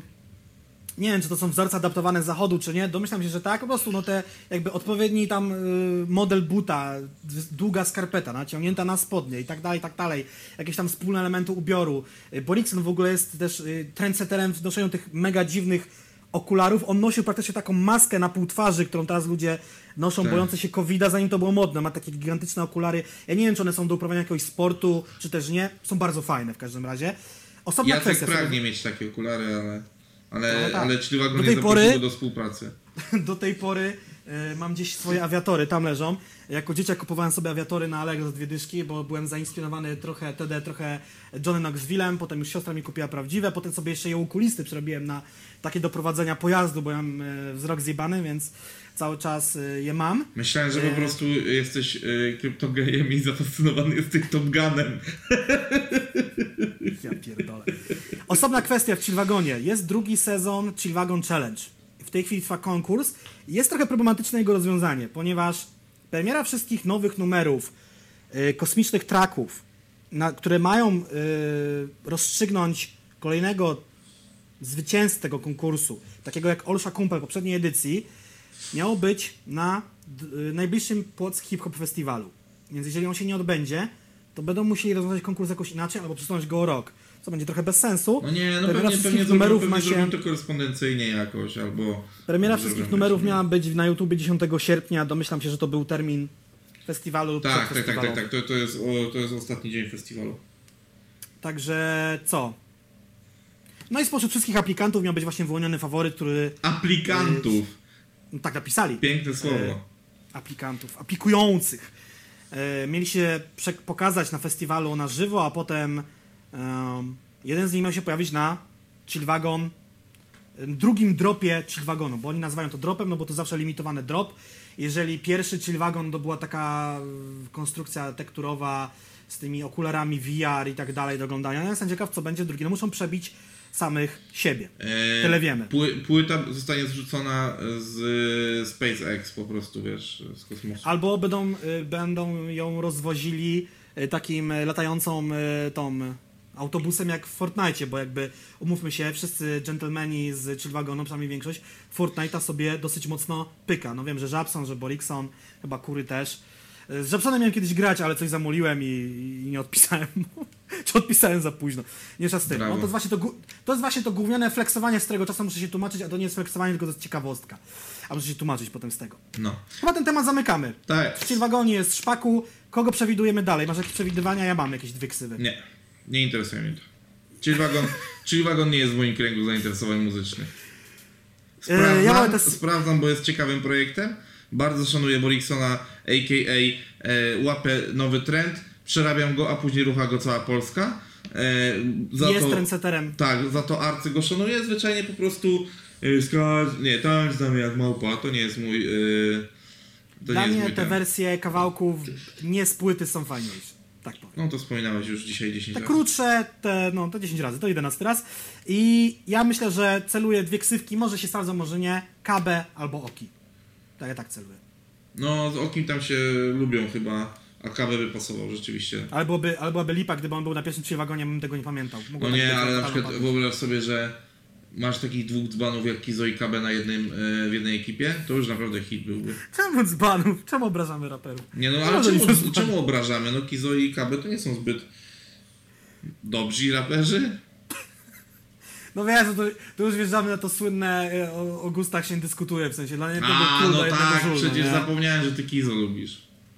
Nie lubię, wydaje mi się to, czasem to jest fajne, czasem to jest zabawne, czasem tego nie chcę się słuchać, no to on tak różnie, no nie? Na troje babkę wróżyła, nawet nie na dwoje. Eee, I zostały nam chyba dwa jakieś, e, nie, jeden drobny temat nam został, ciekawostka temat bym powiedział. E, Getz i fakt, że jego najnowszy singiel, Urwis, został zdystrybuowany przez Universal Music Polska, a nie przez, e, znaczy inaczej, nie wiedziałem do tej pory, kto dystrybuował Gedza, bo zawsze było podpisane NNJL w jakby jako wytwórnia, tak? Czy na streamingach, czy gdzieś, a pod właśnie najnowszym singlem na YouTubie pojawiła się informacja, że dystrybucja Universal, co może oznaczać, że Getz będzie teraz dystrybuowany przez tą wytwórnię. Ciekawostka, tak? No, znaczy wiesz, jako NNL? e, wiesz pewnie e, po linii współpracy z e, Paluchem Borem? i Borem, to pewnie wcześniej był Step, no nie? Step, tak, bo Step dystrybuował zarówno, dystrybuuje nadal w Borze fizyki, jak i cyfrę, a właśnie to jest taka ciekawostka i też pokazuje to, że Universal, czyli uwaga, przypominam, Def Jam Polska, ma chrapkę nie tylko na artystów pod logiem, egidą Def Jamu, tylko to może też, też coś zaoferować raperom, którzy chcą być nadal niezależni, ale jednocześnie potrzebują obsługi wsparcia technicznego. Tak. Czy ty masz komentarze wybrane na koniec odcinka? Nie mam, ale możemy to zrobić dzisiaj, że tak powiem, live. Już Ja się to... boję, która to jest minuta nagrania. No godzina 27, nie jest źle. Nie jest źle, tam jeszcze była przerwa w międzyczasie. Nie jest źle. Mm, Ogarnęliśmy te tematy. Już... Ja jestem cholernie głodny, więc Eee, czas skończyć. sortuj od najnowszych, proszę bardzo. Tylko błagam nie wszystkie, jakieś fajne wybierajmy. No e, tak, no tutaj jest e, propsik tutaj od Pure Beats TV, że końcu ziomeczek znalazł czas nasz, na, na oglądanie podcastu, bo wcześniej śledził tylko twoje rzeczy i, i tyle. Bardzo dobrze. e, Propsy w naszą stronę. Później jest temat, za który dziękowaliśmy na początku, czyli porady na temat montażu dźwięku. Za to bardzo dziękuję, bo wiecie, że ten dźwięk kuleje u nas. Ale to jest kwestia czasu. Mam nadzieję, że do 25 odcinka coś z tym się zadzieje takiego mega pozytywnego. Owad, owad. Już, o tak, u, owad. Em, tutaj pada pytanie o PZ i kwestia jego bycia abstynentem. Absolutnie nie wiem nic w tym temacie. Yy, ja I have no fucking idea. Ja słyszałem takie plotki. Yy, słyszałem je być może nawet od Mesa. W sensie, że gdzieś taka informacja mogła paść w naszych rozmowach. A, ale, i teraz drop. Pols, drop. y, polskim raperom nie przeszkadza promowanie alkoholu w czasie bycia abstynentami. Na mnie, przepraszam bardzo, ale powinno być coś takiego, że e, jeżeli promuje alkohol. Klauzula sumienia, prawda, Bartek? Klauzula sumienia. Tak. Pijesz, promujesz, nie pijesz, nie promujesz. Ale taka prosta rzecz, stary, no czemu, czemu, czemu, czemu mam wierzyć reklamie papierosów osobie niepalącej? No, już pomijam to, że papierosów nie wolno od dawna reklamować, bo przepisy, tak, ale... tak, tak, tak, tak, ale chodzi mi na przykład, wiesz, chodzi mi na przykład o to, że jeżeli kurwa są reklamy jebanych past do zębów, to zawsze jest tam dentysta, który y, ma, ma niby ocieplać y, tą całą sytuację i Ale ma to mnie, nie są wiesz, prawdziwi dentyści. No ja to mam wiem. teraz dla was hita. No mam tak, hita. ale poczekaj, no, pamiętasz? po, poczekaj, no chodzi mi po prostu o to, że po to on tam jest, żeby on w jakiś sposób nie przekonał do tego. A jeżeli ja wiem i pół, pół słuchaczy polskiego rapu wie, że PZ najprawdopodobniej jest abstynentem, że o STR zarzeka się, że jest abstynentem, a Z ostrym to jest temat rzeka, bo ja Ale- już nic o, nie wiem. Przepraszam bardzo, ale w okresie, w którym za bardzo dużą kwotę, ja wiem jaka to jest kwota, ale nie mogę jej zdradzić. No Hennessy, tak? To tak, Hennessy? promował Hennessy, No to był dla mnie mindfuck, a było to, będąc, że po, wiesz, po operacji, abstynentem. że... No tak, i Że, stary, tam, że był po operacji, że zdrowie, zdrowie trochę kuleje, musi odpocząć, zmniejszyć melanż, zrzucić palenie. Pamiętam to No i było to właśnie. Hennessy i miałem takie trochę... Więc widzisz, y, czyli mamy po raz kolejny sytuację, bo na przykład nie mam problemu z tym, czy PZ pije Sprite'a, czy nie, bo pewnie go pił i może lubi, może nie. Ale wiesz, jeżeli tu jest jasna sytuacja, y, że wiele osób y, pamięta o tym, że PZ jest abstynentem, Ostry jest abstynentem, a oni nagle promują marki alkoholi, no to przepraszam cię bardzo. Ja nie mówię o tym, że najlepszą reklamą alkoholu będzie Menel z podżabki. No ale wiesz, no ale myślę, że Peja też dostał na pewno w życiu jakieś oferty po tym, jak już od 10 lat jest abstynentem, promowania jakiegoś alkoholu i on tego nie będzie robił, bo po prostu nie jest to zgodne z, z jego sumieniem, ale szekle, szekle, Bingo! szekle. Name dropping pay w odcinku, się bałem, że się nie pojawi, jednak Bartek dał radę. I słuchajcie, jeżeli nie wiecie o co chodzi z bingo, wpadajcie na grupę. Trzeba będzie zrobić osobne bingo do podcastu, I osobne bingo do, streamów. Tak, tak, To tak. jest niesamowite, no nie? My tego nie robimy specjalnie. Aż kurwa się rozproszyłem teraz. Jeszcze chciałem powiedzieć jedną rzecz, bo ostrego, może kiedyś, bo planujemy z Bartkiem zrobić osobny odcinek na temat Adama, bo to jest długi temat. Wydaje mi się też, że on na swoich płytach normalnie przewija, że ten alkohol spożywa. Więc z tym jego abstynenstwem to już totalnie jest No, skonfundowany i nie wiem e, nic. mój drogi panie kolego współprowadzący, e, ten człowiek, ten człowiek nadal twierdzi, że mieszka w Łodzi, a dobrze wiemy, że mieszka od wielu lat w Kaliszu. Znaczy nie wiem, czy on mieszka w Łodzi, bo można nie mieszkać yy, w swoim mateczniku i nawijać o nim, bo to nie jest nic Ale złego, nie, nie, ale... nie, ale właśnie, o Jezus. Wydajesz argument jak każdy kurwa e, człowiek w komentarzach. Oczywiście, że jeżeli odnosi się do tego w nie, sposób historyczny albo coś i tak dalej, ale on tam mówi, że on nadal żyje na osiedlu, że on nadal spotyka się z tymi ludźmi, a on spotyka się z kochanem, który mieszka na Bałutach, a to nie to samo, kurwa. Powiem ci tak, nie wiem, więc się nie wypowiem, ale, No ale ja nie wiem, no wszystko bo w życiu Adama Ostrowskiego jest tak, jak w jego tekstach, doskonale o tym wiemy. No, więc, ale no to nie, no, dra, Eee, no drama. miałem coś jeszcze- miałem coś jeszcze z tyłu Eee, głowy. z- Wiesz, to jeszcze był, miał długo taki przypadek? E, Pich. Że pierdolił o tym białym stoku, a mieszkał w Warszawie. ja, ja naprawdę nie wiedziałem, że Pich mieszkał już chyba z 10 lat w Warszawie, No. nie wiedziałem tego. Ale ostatnio myślałem o tym, żaden z tych takich, nie chcę tu nikogo obrazić, mocno mainstreamowych poznańskich raperów nie mieszka już w swojej dzielnicy. Ostatnio się tak skopnąłem, no nie? Czyli No. Słoń, Szeller, Góral, Peja, Paluch. Tak, to jest ta piątka. Wiadomo, że są jeszcze inni raperzy, Śliwa też, czy tam Ramona, Rafi, la, la, la, la, i tak dalej. Może, może Hans, może Deep, nie wiem, gdzie oni w tej chwili mieszkają, interesuje się, ale tacy, sorry, no niestety, to są ci bardziej i mniej znani, nikogo, niczyja to jest wina. Y, Każdy mieszka już, niektórzy mieszkają już pod Poznaniem, poza Poznaniem, niektórzy w innych dzielnicach Poznania, się porobiło, no nie? Chatę pobudowali i pomieszkali, dobrze, przynajmniej mają pieniądze z rapu, a nie pierdolą, że ich nie mają. No. No. są jakieś komentarze jeszcze? Tak, są komentarze Snorlax, czyli nasze hasełko z dnia e, poprzedniego. Ja już mam, ja już mam pomysł na hasełko dzisiejsze, bo to jest Eee, bardzo ważne. Ja się odniosę do komentarza Madboro, bo Madboro jest człowiekiem, który śledzi nas wszędzie. E, Łącznie z tym, że też e, jest jedną z osób, które followuje mnie na Instagramie i, e, Yeah.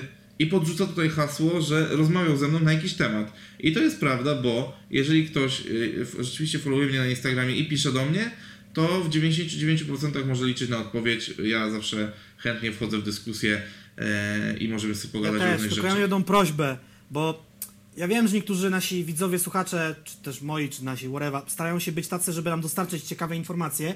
I to jest super, bo czasem się oczywiście czegoś dowiaduję, ale czasem walą we mnie takimi oczywistościami, że wiesz, Tak, tak, wyszedł nowy singiel Palucha. Musiałby być na pewno, albo musiał być tak, porwany, zasypany pod ziemią, albo w śpiączce, żeby tego nie wiedzieć. No, Sorry. no, no, Jeżeli no, wychodzi singiel rapera pizdu znanego w Polsce, czy go słucham, czy nie słucham, będę o tym wiedział. Come on. Eee. Także nie zasypujcie nas oczywistościami, ale porada dla nas wszystkich, jeżeli jest kontrowersyjny temat, albo jakiś taki, taki na granicy tego, co się powinno pojawić w internecie, zawsze róbcie screeny. Tak jak zrobili teraz screena z Chillwagonem, dzięki temu je obejrzeliśmy i wiedzieliśmy, że był ten numer na Spotify. Albo tak jak wszyscy robią teraz screeny Przemka Fergusona. Wiesz, że te materiały nie poznikały z, z tego Instagrama, sprawdzałem to dzisiaj. A wiesz, y, bo dobra, ja zdradzę troszeczkę zakulisowej informacji, którą pozyskaliśmy. Nie! Pozyskaliśmy drogą pewną. Ale info... Aha, że ją... No dobrze. Tak, pozyskaliśmy ją. E, chodzi, chodzi mi po prostu o to, że no wiemy, że to nie on miał zajmować się jego Instagramem. Tak, w ogóle darłem mordę teraz, by dostać. Eee, I teraz kwestia taka. Skoro to nie on się miał nim zajmować, to czemu ktoś nie wpadł na to, żeby te rzeczy pousuwać? Bo jakie życie, taki rap. Bo, ale wiesz jak mogło być, że on mógł się y, gdzieś w ferworze alkoholowym zaciąć i pozmienić na przykład hasła, no nie? I nie dać dostępu, albo, i ja to chcę teraz powiedzieć, żeby ktoś mi później nie zarzucił, jeżeli to jest jakaś akcja marketingowa Oby nie. Przemka, bo dobrze wiemy, że on ma pomysł na siebie, jakiś. To jest właśnie dobre określenie, jakiś. I jeżeli to jest akcja marketingowa, to spoko, że to Pojawił nie się Alko zniknęło. Vlog na kanale Gantok Music, jak rozmawialiśmy. Jest nowy Alko Vlog z kręcenia jego klipu. Może nam coś to powie. Właśnie, bo być może się okaże tak, że y, to jest jednak jakaś zaplanowana akcja, że jednak te porozwalane butelki i, yy, i balaś wszędzie dookoła, to jednak może była herbata, to będzie jakiś kawałek, który będzie mówił o tych jego problemach z alkoholem, ale chciałbym, żeby tak było z, z czystej sympatii do, do Przemka i tyle. Tak. To tak, y, Tak, że tak, tutaj tak. ten temat. Dobra, e, tu widzę, że Benny Byny e, próbujecie to jest triggerować, bo proponuje ci stworzenie, puszczenie e, streamu na temat dlaczego Tako nie jest raperem. To marne prowo, myślę, że e, już na takich wyjadaczy jak Jacek przede wszystkim i trochę jak ja trzeba troszeczkę lepszych prowokacji. Nie, przede wszystkim ja, ja bym wolał zupełnie inaczej. Ja bym próbował usłyszeć, dlaczego on jest raperem. Bo to, to mnie bardziej interesuje. Ale myślę, że kiedyś mi się będzie zajebiście nu- nudziło, to zrobię taki materiał, bo materiały są przecież do znalezienia, jest to do poskładania. Ale ja musiałbym się przysiąść, ja bym musiał podigować, mi się nie chce. Jest gorąco, jak za chwilę tu nie otworzę okna, to po prostu zemdleję, no nie? Także... To jest. Eee, No i Big Anfield dał tutaj długi, długi komentarz, też ciekawy. Dobrze, bo tutaj Twisted y, też powiedział o tym, że Pariasa utwór był na streamingach wcześniej, ale my nie mówiliśmy, że go nie było, więc to nie rozumiem. Tak, tak, tak. No. E, a czy możemy dawać y, temat, znaczy źródła tematów? Niekoniecznie, ponieważ bardzo często jest to chaos wspólnych notatek i naszych osobnych, prywatnych, więc raczej tak głupio.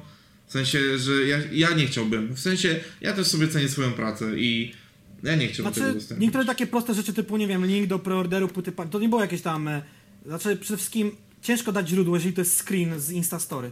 Co- Źródło Instastory, no nie? No bo przeglądam sobie Instagrama, nagle widzę, że na kanale, że na Instastory Def Jamu pojawia się informacja, że kup płytę Parias, kup płytę Molesty. Patrzę, mówię, o co chodzi. Wchodzę na ich sklep, widzę, że jest reedycja i to jest informacja o reedycji. A całe to nasze gadanie my czasem budujemy, my czasem po prostu mamy zdjęcie do dyspozycji, a o reszcie gadamy, no nie? To nie jest tak, że my mamy tutaj rozpisane ścieżki dialogowe, no nie? W scenariuszu do, do rozmawiania, no to jest jakby... Brak, Mi- się- y, Tu wchodzi, tu mielimy, a tu wychodzi, no nie? E, Jakby... e, Brak ścieżek y, dialogowych na pewno możecie zobaczyć w pierwszej części, kiedy gadaliśmy o hotelu i już tak odpływaliśmy kurwa w topy, że... Piękne to jest, piękne. E, dobra, e, tutaj y, Józek Rączka... A o WCK coś jest. Tak, tak, o WCK, no że oni... ale my o tym też mówiliśmy, że oni mogą mieć wyjebane w to, że nie osiągają sukcesu i tak dalej, tylko powiem wam, że jako... Na pewno Jacek to potwierdzi jako osoba wiele dłużej tworząca na YouTubie ode mnie, Mhm. ja jako osoba, która troszeczkę już tworzy na YouTubie, e, a też e, tworzyłem wiele różnych rzeczy, jeżeli coś tworzysz, to zawsze masz chęć podzielenia się z tym, co stworzyłeś z kimś. I, i, i zawsze mieć- chcesz, żeby jak najwięcej osób cię oglądało.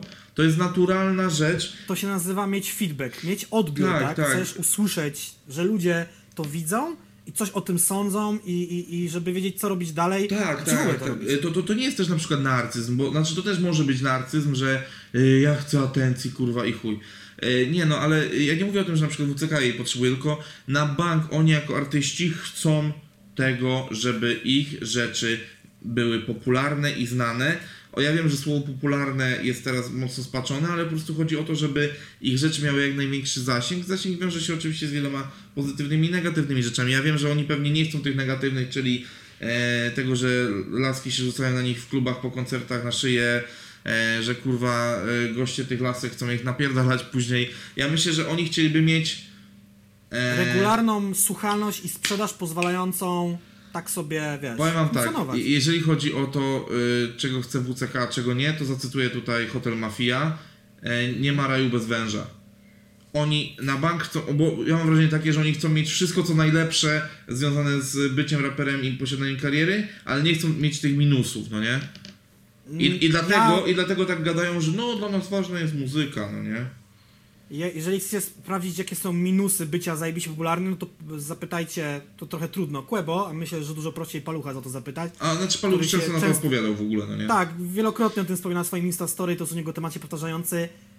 Gigantyczna popularność naprawdę przeszkadza w życiu, a mi się wydaje, że on i tak mieszkając w Poznaniu ma tutaj naprawdę nieźle. Tak, tak, Że okej, tak. skoczy sobie tu na Tesco na Opińskiego na zakupy, póki to Tesco jeszcze istnieje w ogóle, swoją drogą.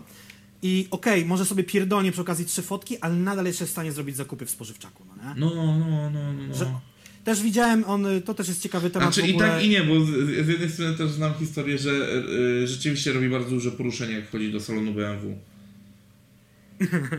pod nowy model, no nie? Także no myślę, że dużo osób chce z nim fotkę, ale też on, co by nie powiedzieć, wychował sobie fanów. Widziałem, y, jak na planie teledysku, to był chyba Mój Kościół, tak, Mój Kościół, y, jak się jego fani zachowują, kultura, tak, nie zawracają mu za bardzo dupy, zdjęcie, zbicie piątki, nie wchodzą mu za bardzo na głowę, no E, przypadek taki, kwestia. przez to kto go kręcił, Mhm. e, miałem pojawić się tam, Na Mój Kościół? te, ale...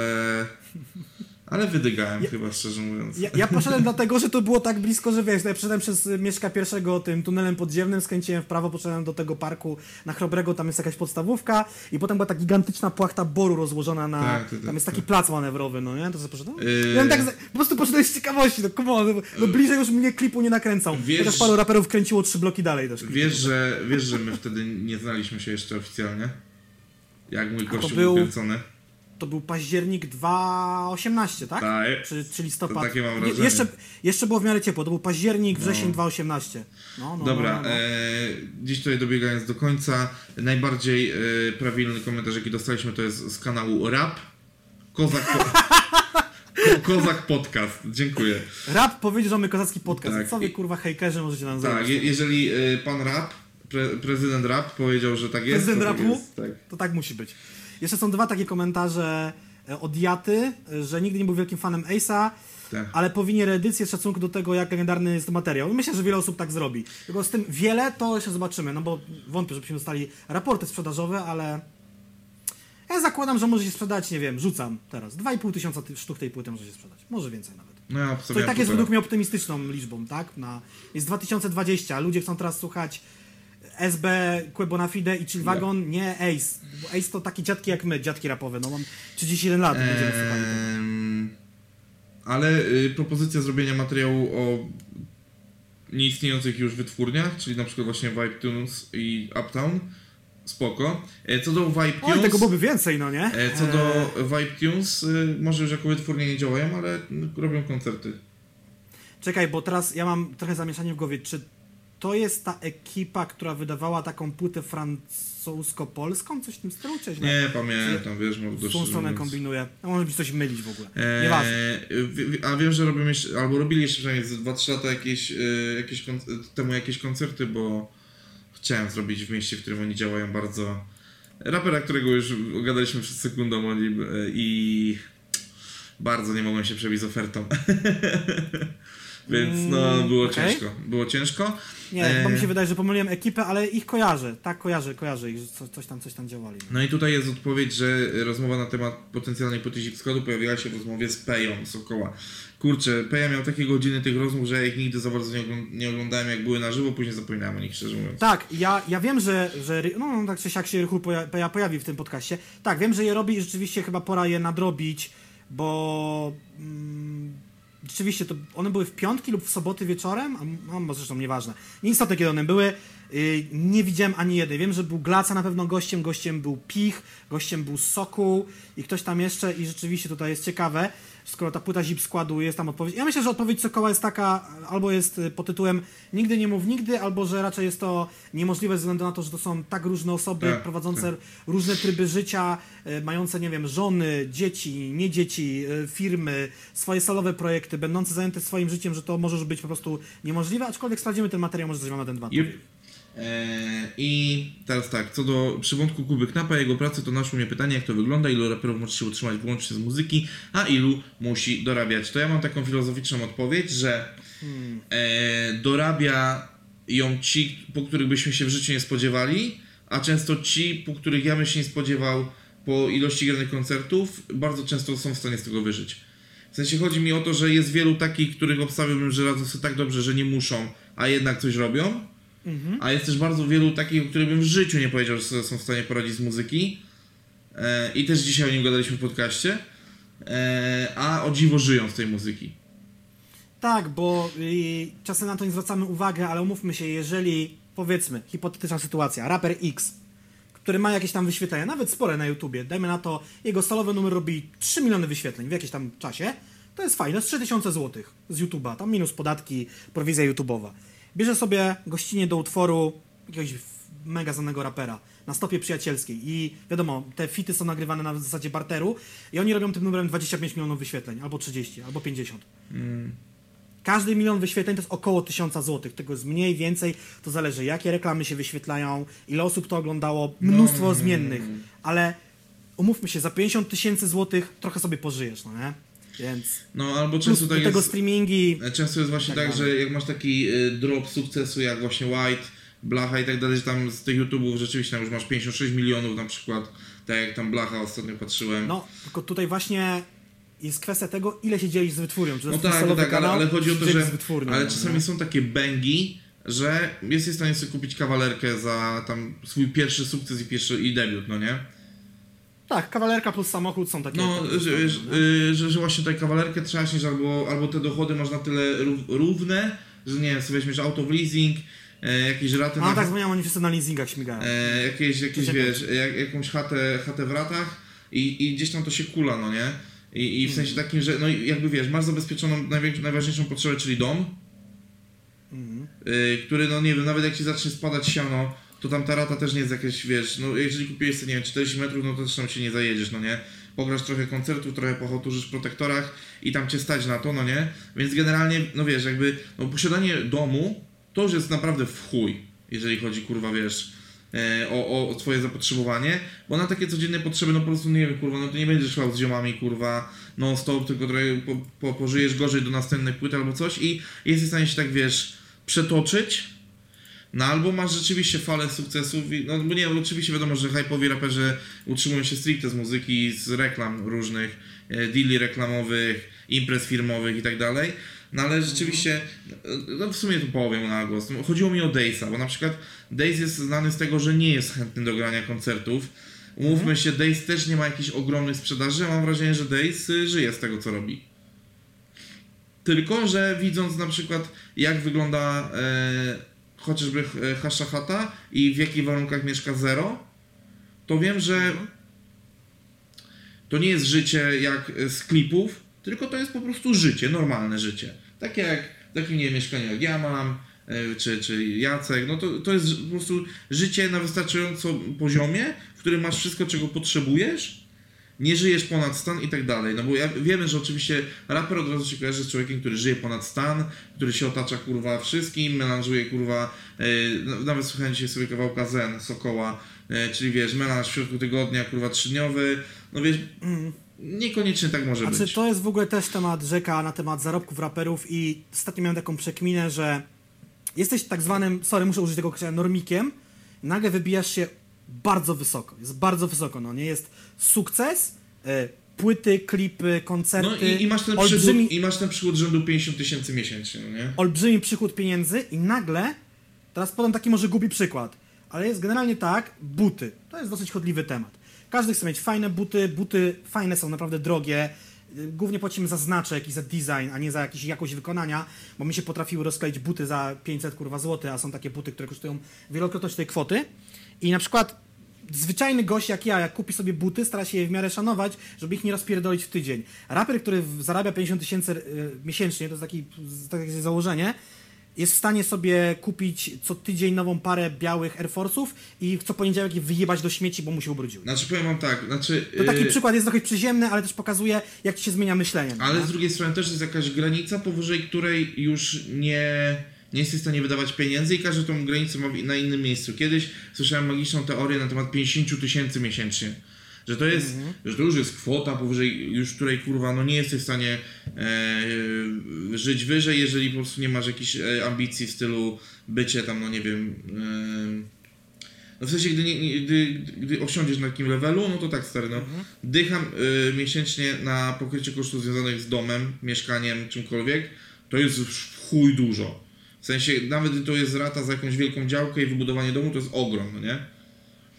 E, kolejna dycha idzie na kwestie związane z autem. Auto dla ciebie, auto dla żony, e, amortyzację kosztów tego auta i tak dalej. Za dychę naprawdę możesz mieć w wynajmie długoterminowym bajeczne auta. W sensie Tak, bo dwa teraz- auta w wynajmie długoterminowym za dychę, to już są naprawdę konkretne fury. Bo prawda jest taka, ja też nie chcę do eksperta samochodowego uchodzić, ale słyszałem takie, takie zdanie kiedyś, kupno nowego samochodu z salonu to jest idiotyzm. Bo on y, po przekroczeniu tej daty 31 grudnia, 1 stycznia co roku traci No tak, wartość samochodu no to to może jedna w garażu pod kocem, y, więc ja nie wiem, czy my nie dożyjemy takich czasów, że bogaci będą wynajmowali samochody, a biedni będą zapierdali, biedni, mniej zamożni carsharingiem. I w ogóle już nie będzie prywatnych samochodów, no nie? Może ktoś tam będzie miał... No wiesz, no, y, i, i wracając sobie dalej. Y, Dochodzi, że kolejna dycha to są inwestycje, kolejna dycha to są przyjemności i, i czwarta to są po prostu, wiesz, jedzenie, y, restauracje i wiesz, takie rzeczy. Po... I dyskretny chód. No właśnie, i wiesz, no ja uważam, że to już jest y, dużo zawyżone, ale wiesz, no jeżeli ktoś ma, jeżeli komuś wystarczy na przykład 15 tysięcy na miesiąc, to w polskim rapie to nie jest wyczyn. Utrzymanie, utrzymanie zarobku na poziomie 15 tysięcy to nie jest wyczyn, a za 15, jeżeli kurwa, bo też umówmy się, raperzy często mają jakąś dziwną fazę, że nie posiadają też aut, bo też są tacy. Tak, E, I na koncerty tak, wy, wypożyczają szczerze. auta i tak dalej, no to tam wiesz, no wie- wiesz co chodzi. Ja, ja czy tam wypożyczenie auto to jest jeszcze. To jest w pewnym sensie problematyczne, ale trochę też nie. No ja, ale- kompletnie, nie, kompletnie nieproblematyczne. no. Jakby takie to życie, że jesteś non-stop, że musisz mieć ziomka, który ci podwiezie na koncert i spóźniasz się na koncert, bo akurat nie miałeś kierowcy, to jest to mocno upierdliwe. Nie mówię, nie wymagam od nich każdego, żeby mieli prawo jazdy, ale często niektórzy się spóźniają albo są w niedoczasie, No bo tak, no. Ale te też. samochody też niby też super, ale też niektóre są Dobra, porozpierdolone. ale bo, bo tu strasznie się rozgadaliśmy sobie na ten temat. Tak. y, Jeszcze są trzy rzeczy, muszę powiedzieć. Tak, No. y, Jata to jest chyba Mativie z y, naszych streamów, bo tak, tak, tak, Yy, tak, tak, tak, tak. prowadzi playlistę, która dobiła do 5000 Hot 16 Challenge playlistę. Mhm. Muszę zrobić kolejną i tutaj pisze, że codzienny bilans jest taki, że pojawia się 100-200 nowych. Praktycznie żadna nie przebija 1000 wyświetleń, a to jeżeli chcemy poczuć podziemie podziemia, takiego, że można sobie uszy drutem kulczastym czyścić, to to jest link do drugiej playlisty, no nie? Także ja tego nie chcę sprawdzać, ostatnio widziałem, że Mielski sprawdzał yy, Hot 16 Challenge Straży Pożarnych OSP. Podbity typu każdy ponad każdym albo Steel Dre, wybitne rzeczy. Yy, jeszcze jest jeden komentarz. Nie, to chyba jest już koniec. A ja mam jeszcze rzecz, którą oczywiście muszę powiedzieć. Kącik absurdalnych symulatorów na dzisiaj. Od Playway. Symulator aukcji garażowych, czyli następuje przecięcie kłódki, drzwi się podnoszą, oglądacie garaż i licytujecie, jak w tym programie na TV4 czy TV Puls. Jest taki symulator lub też będzie, bo ja sprawdzam te ich trailery. Jest to jakiś kosmos, no nie? Ale są to absurdalne, absurdalne symulatory, więc polecam bardzo mocno. Nie Dobra. płacą mi za to, powinni. E, tym optymistycznym akcentem. Hasło na koniec? Dobiliśmy do końca, właśnie. Teraz poproszę hasło na koniec. Wywczas. Wywczas. To jest hasło na koniec, które piszecie w komentarzach, jeżeli dotrwaliście do tego momentu, a jest na liczniku no, niecałe dwie godziny. Godzina Ach, 40 parę. Już, już widzę ten montaż. E, no dobrze, no. E, widzimy się z, jak zwykle. A właśnie nie jak zwykle, bo to są nowe rzeczy. Czyli widzimy się w poniedziałki, środy i soboty na streamach. Poniedziałki od razu zapowiadam, że to są moje solowe rzeczy, więc mogą okazywać się nieregularnie, bo najzwyczajniej w świecie praca, praca, praca. Ale będę tam chciał pograć, popróbować, jak ostatnio Valoranta. Jeżeli ktoś był, to współczuję, bo nie było co oglądać. W pewnym momencie się wkurwiłem i włączyłem stream. Eee, Bartek, ty to umiesz zachęcić do streamu, nie? eee, o kurde. ale y, zachętą do streamu niechaj będzie to, że W środę jesteśmy razem, y, poczekaj, y, poczekaj, bo w poniedziałki nie będzie tylko rap. W sensie nie, nie, nie będzie leciał tylko rap, będą też inne rzeczy, więc jeżeli ktoś lubi inne rzeczy, to, e, to też one tam się będą pojawiały. Tak, w środę jesteśmy razem i Pan Bóg i, i, powiedział. i, i, niechaj to będą takie nasze, nasze streamy typowe, gdzie będzie trochę beczki, trochę powagi, może trochę braci Figofagot. A że Bartek ma teraz pracę w weekendy, więc w soboty odpada, ja staram się robić te streamy sam w sobotę. Mam nadzieję, że będzie mi się to udawało. Y, I też być może w wtorki, czwartki i niedzielę, tak? To są dni, kiedy... Czwartki są... nie, no bo w czwartki premiera, nie? Ale na YouTubie będę chciał się pojawić. No tak, Też może- jak będzie premiera, jak będzie premiera odcinka, to jak zrobisz streama, to zabijesz premierę. Więc nie. Mm, Nie wiem, szczerze mówiąc. Ja myślę, że to ustalimy akurat, ale ja bym z tym czwartkiem nie szarżował, nie? No, poza tym jak jest premiera o 19, jak wbije o 21, no to chyba w dwie godziny pierwsze fale, y, które miałem obejrzeć, obejrzą, no nie? Albo będę promował wtedy. Przedyskutujemy to. Eee, Albo mówię mi, te streamy w sobotę tak średnio pasują, ale postaram się je robić, no nie? Bo Nie, ale to, to soboty to, wakacje są dużo ciekawszymi terminami do spędzania wolnego czasu niż soboty w jakimś tam chujowym To prawda, ale, ale przypominamy, że rzeczywiście środowe streamy to są najlepsze streamy. e, Sobotnie streamy to są najlepsze streamy. No były, bo ty wyciągałeś jakieś dziwne asy z rękawa, teraz nie wiem jak to będzie. Ja solo. No, Ale zachęcamy tych streamów. Nie, nie, nie, nie, przeceniajmy mojej osoby. Ja mam swój repertuar pojebanych rzeczy, no nie? Właśnie, Więc to osobna, osobna kwestia. A więc dobrze, czyli wiecie kiedy nas oglądać, wiecie yy, gdzie nas słuchać, nie wiecie. Możecie słuchać nas na wszelkich aplikacjach podcastowych, głównie oczywiście Spotify, iTunes. E, jak zwykle jesteśmy na YouTubie z naszymi pociesznymi e, mordami. Mm, Tak. I tyle. Google Widzimy, Podcast też jest, jakby co. e, widzimy się na następnych odcinkach, także na, na razie siemaneczko, do zobaczenia. PCO.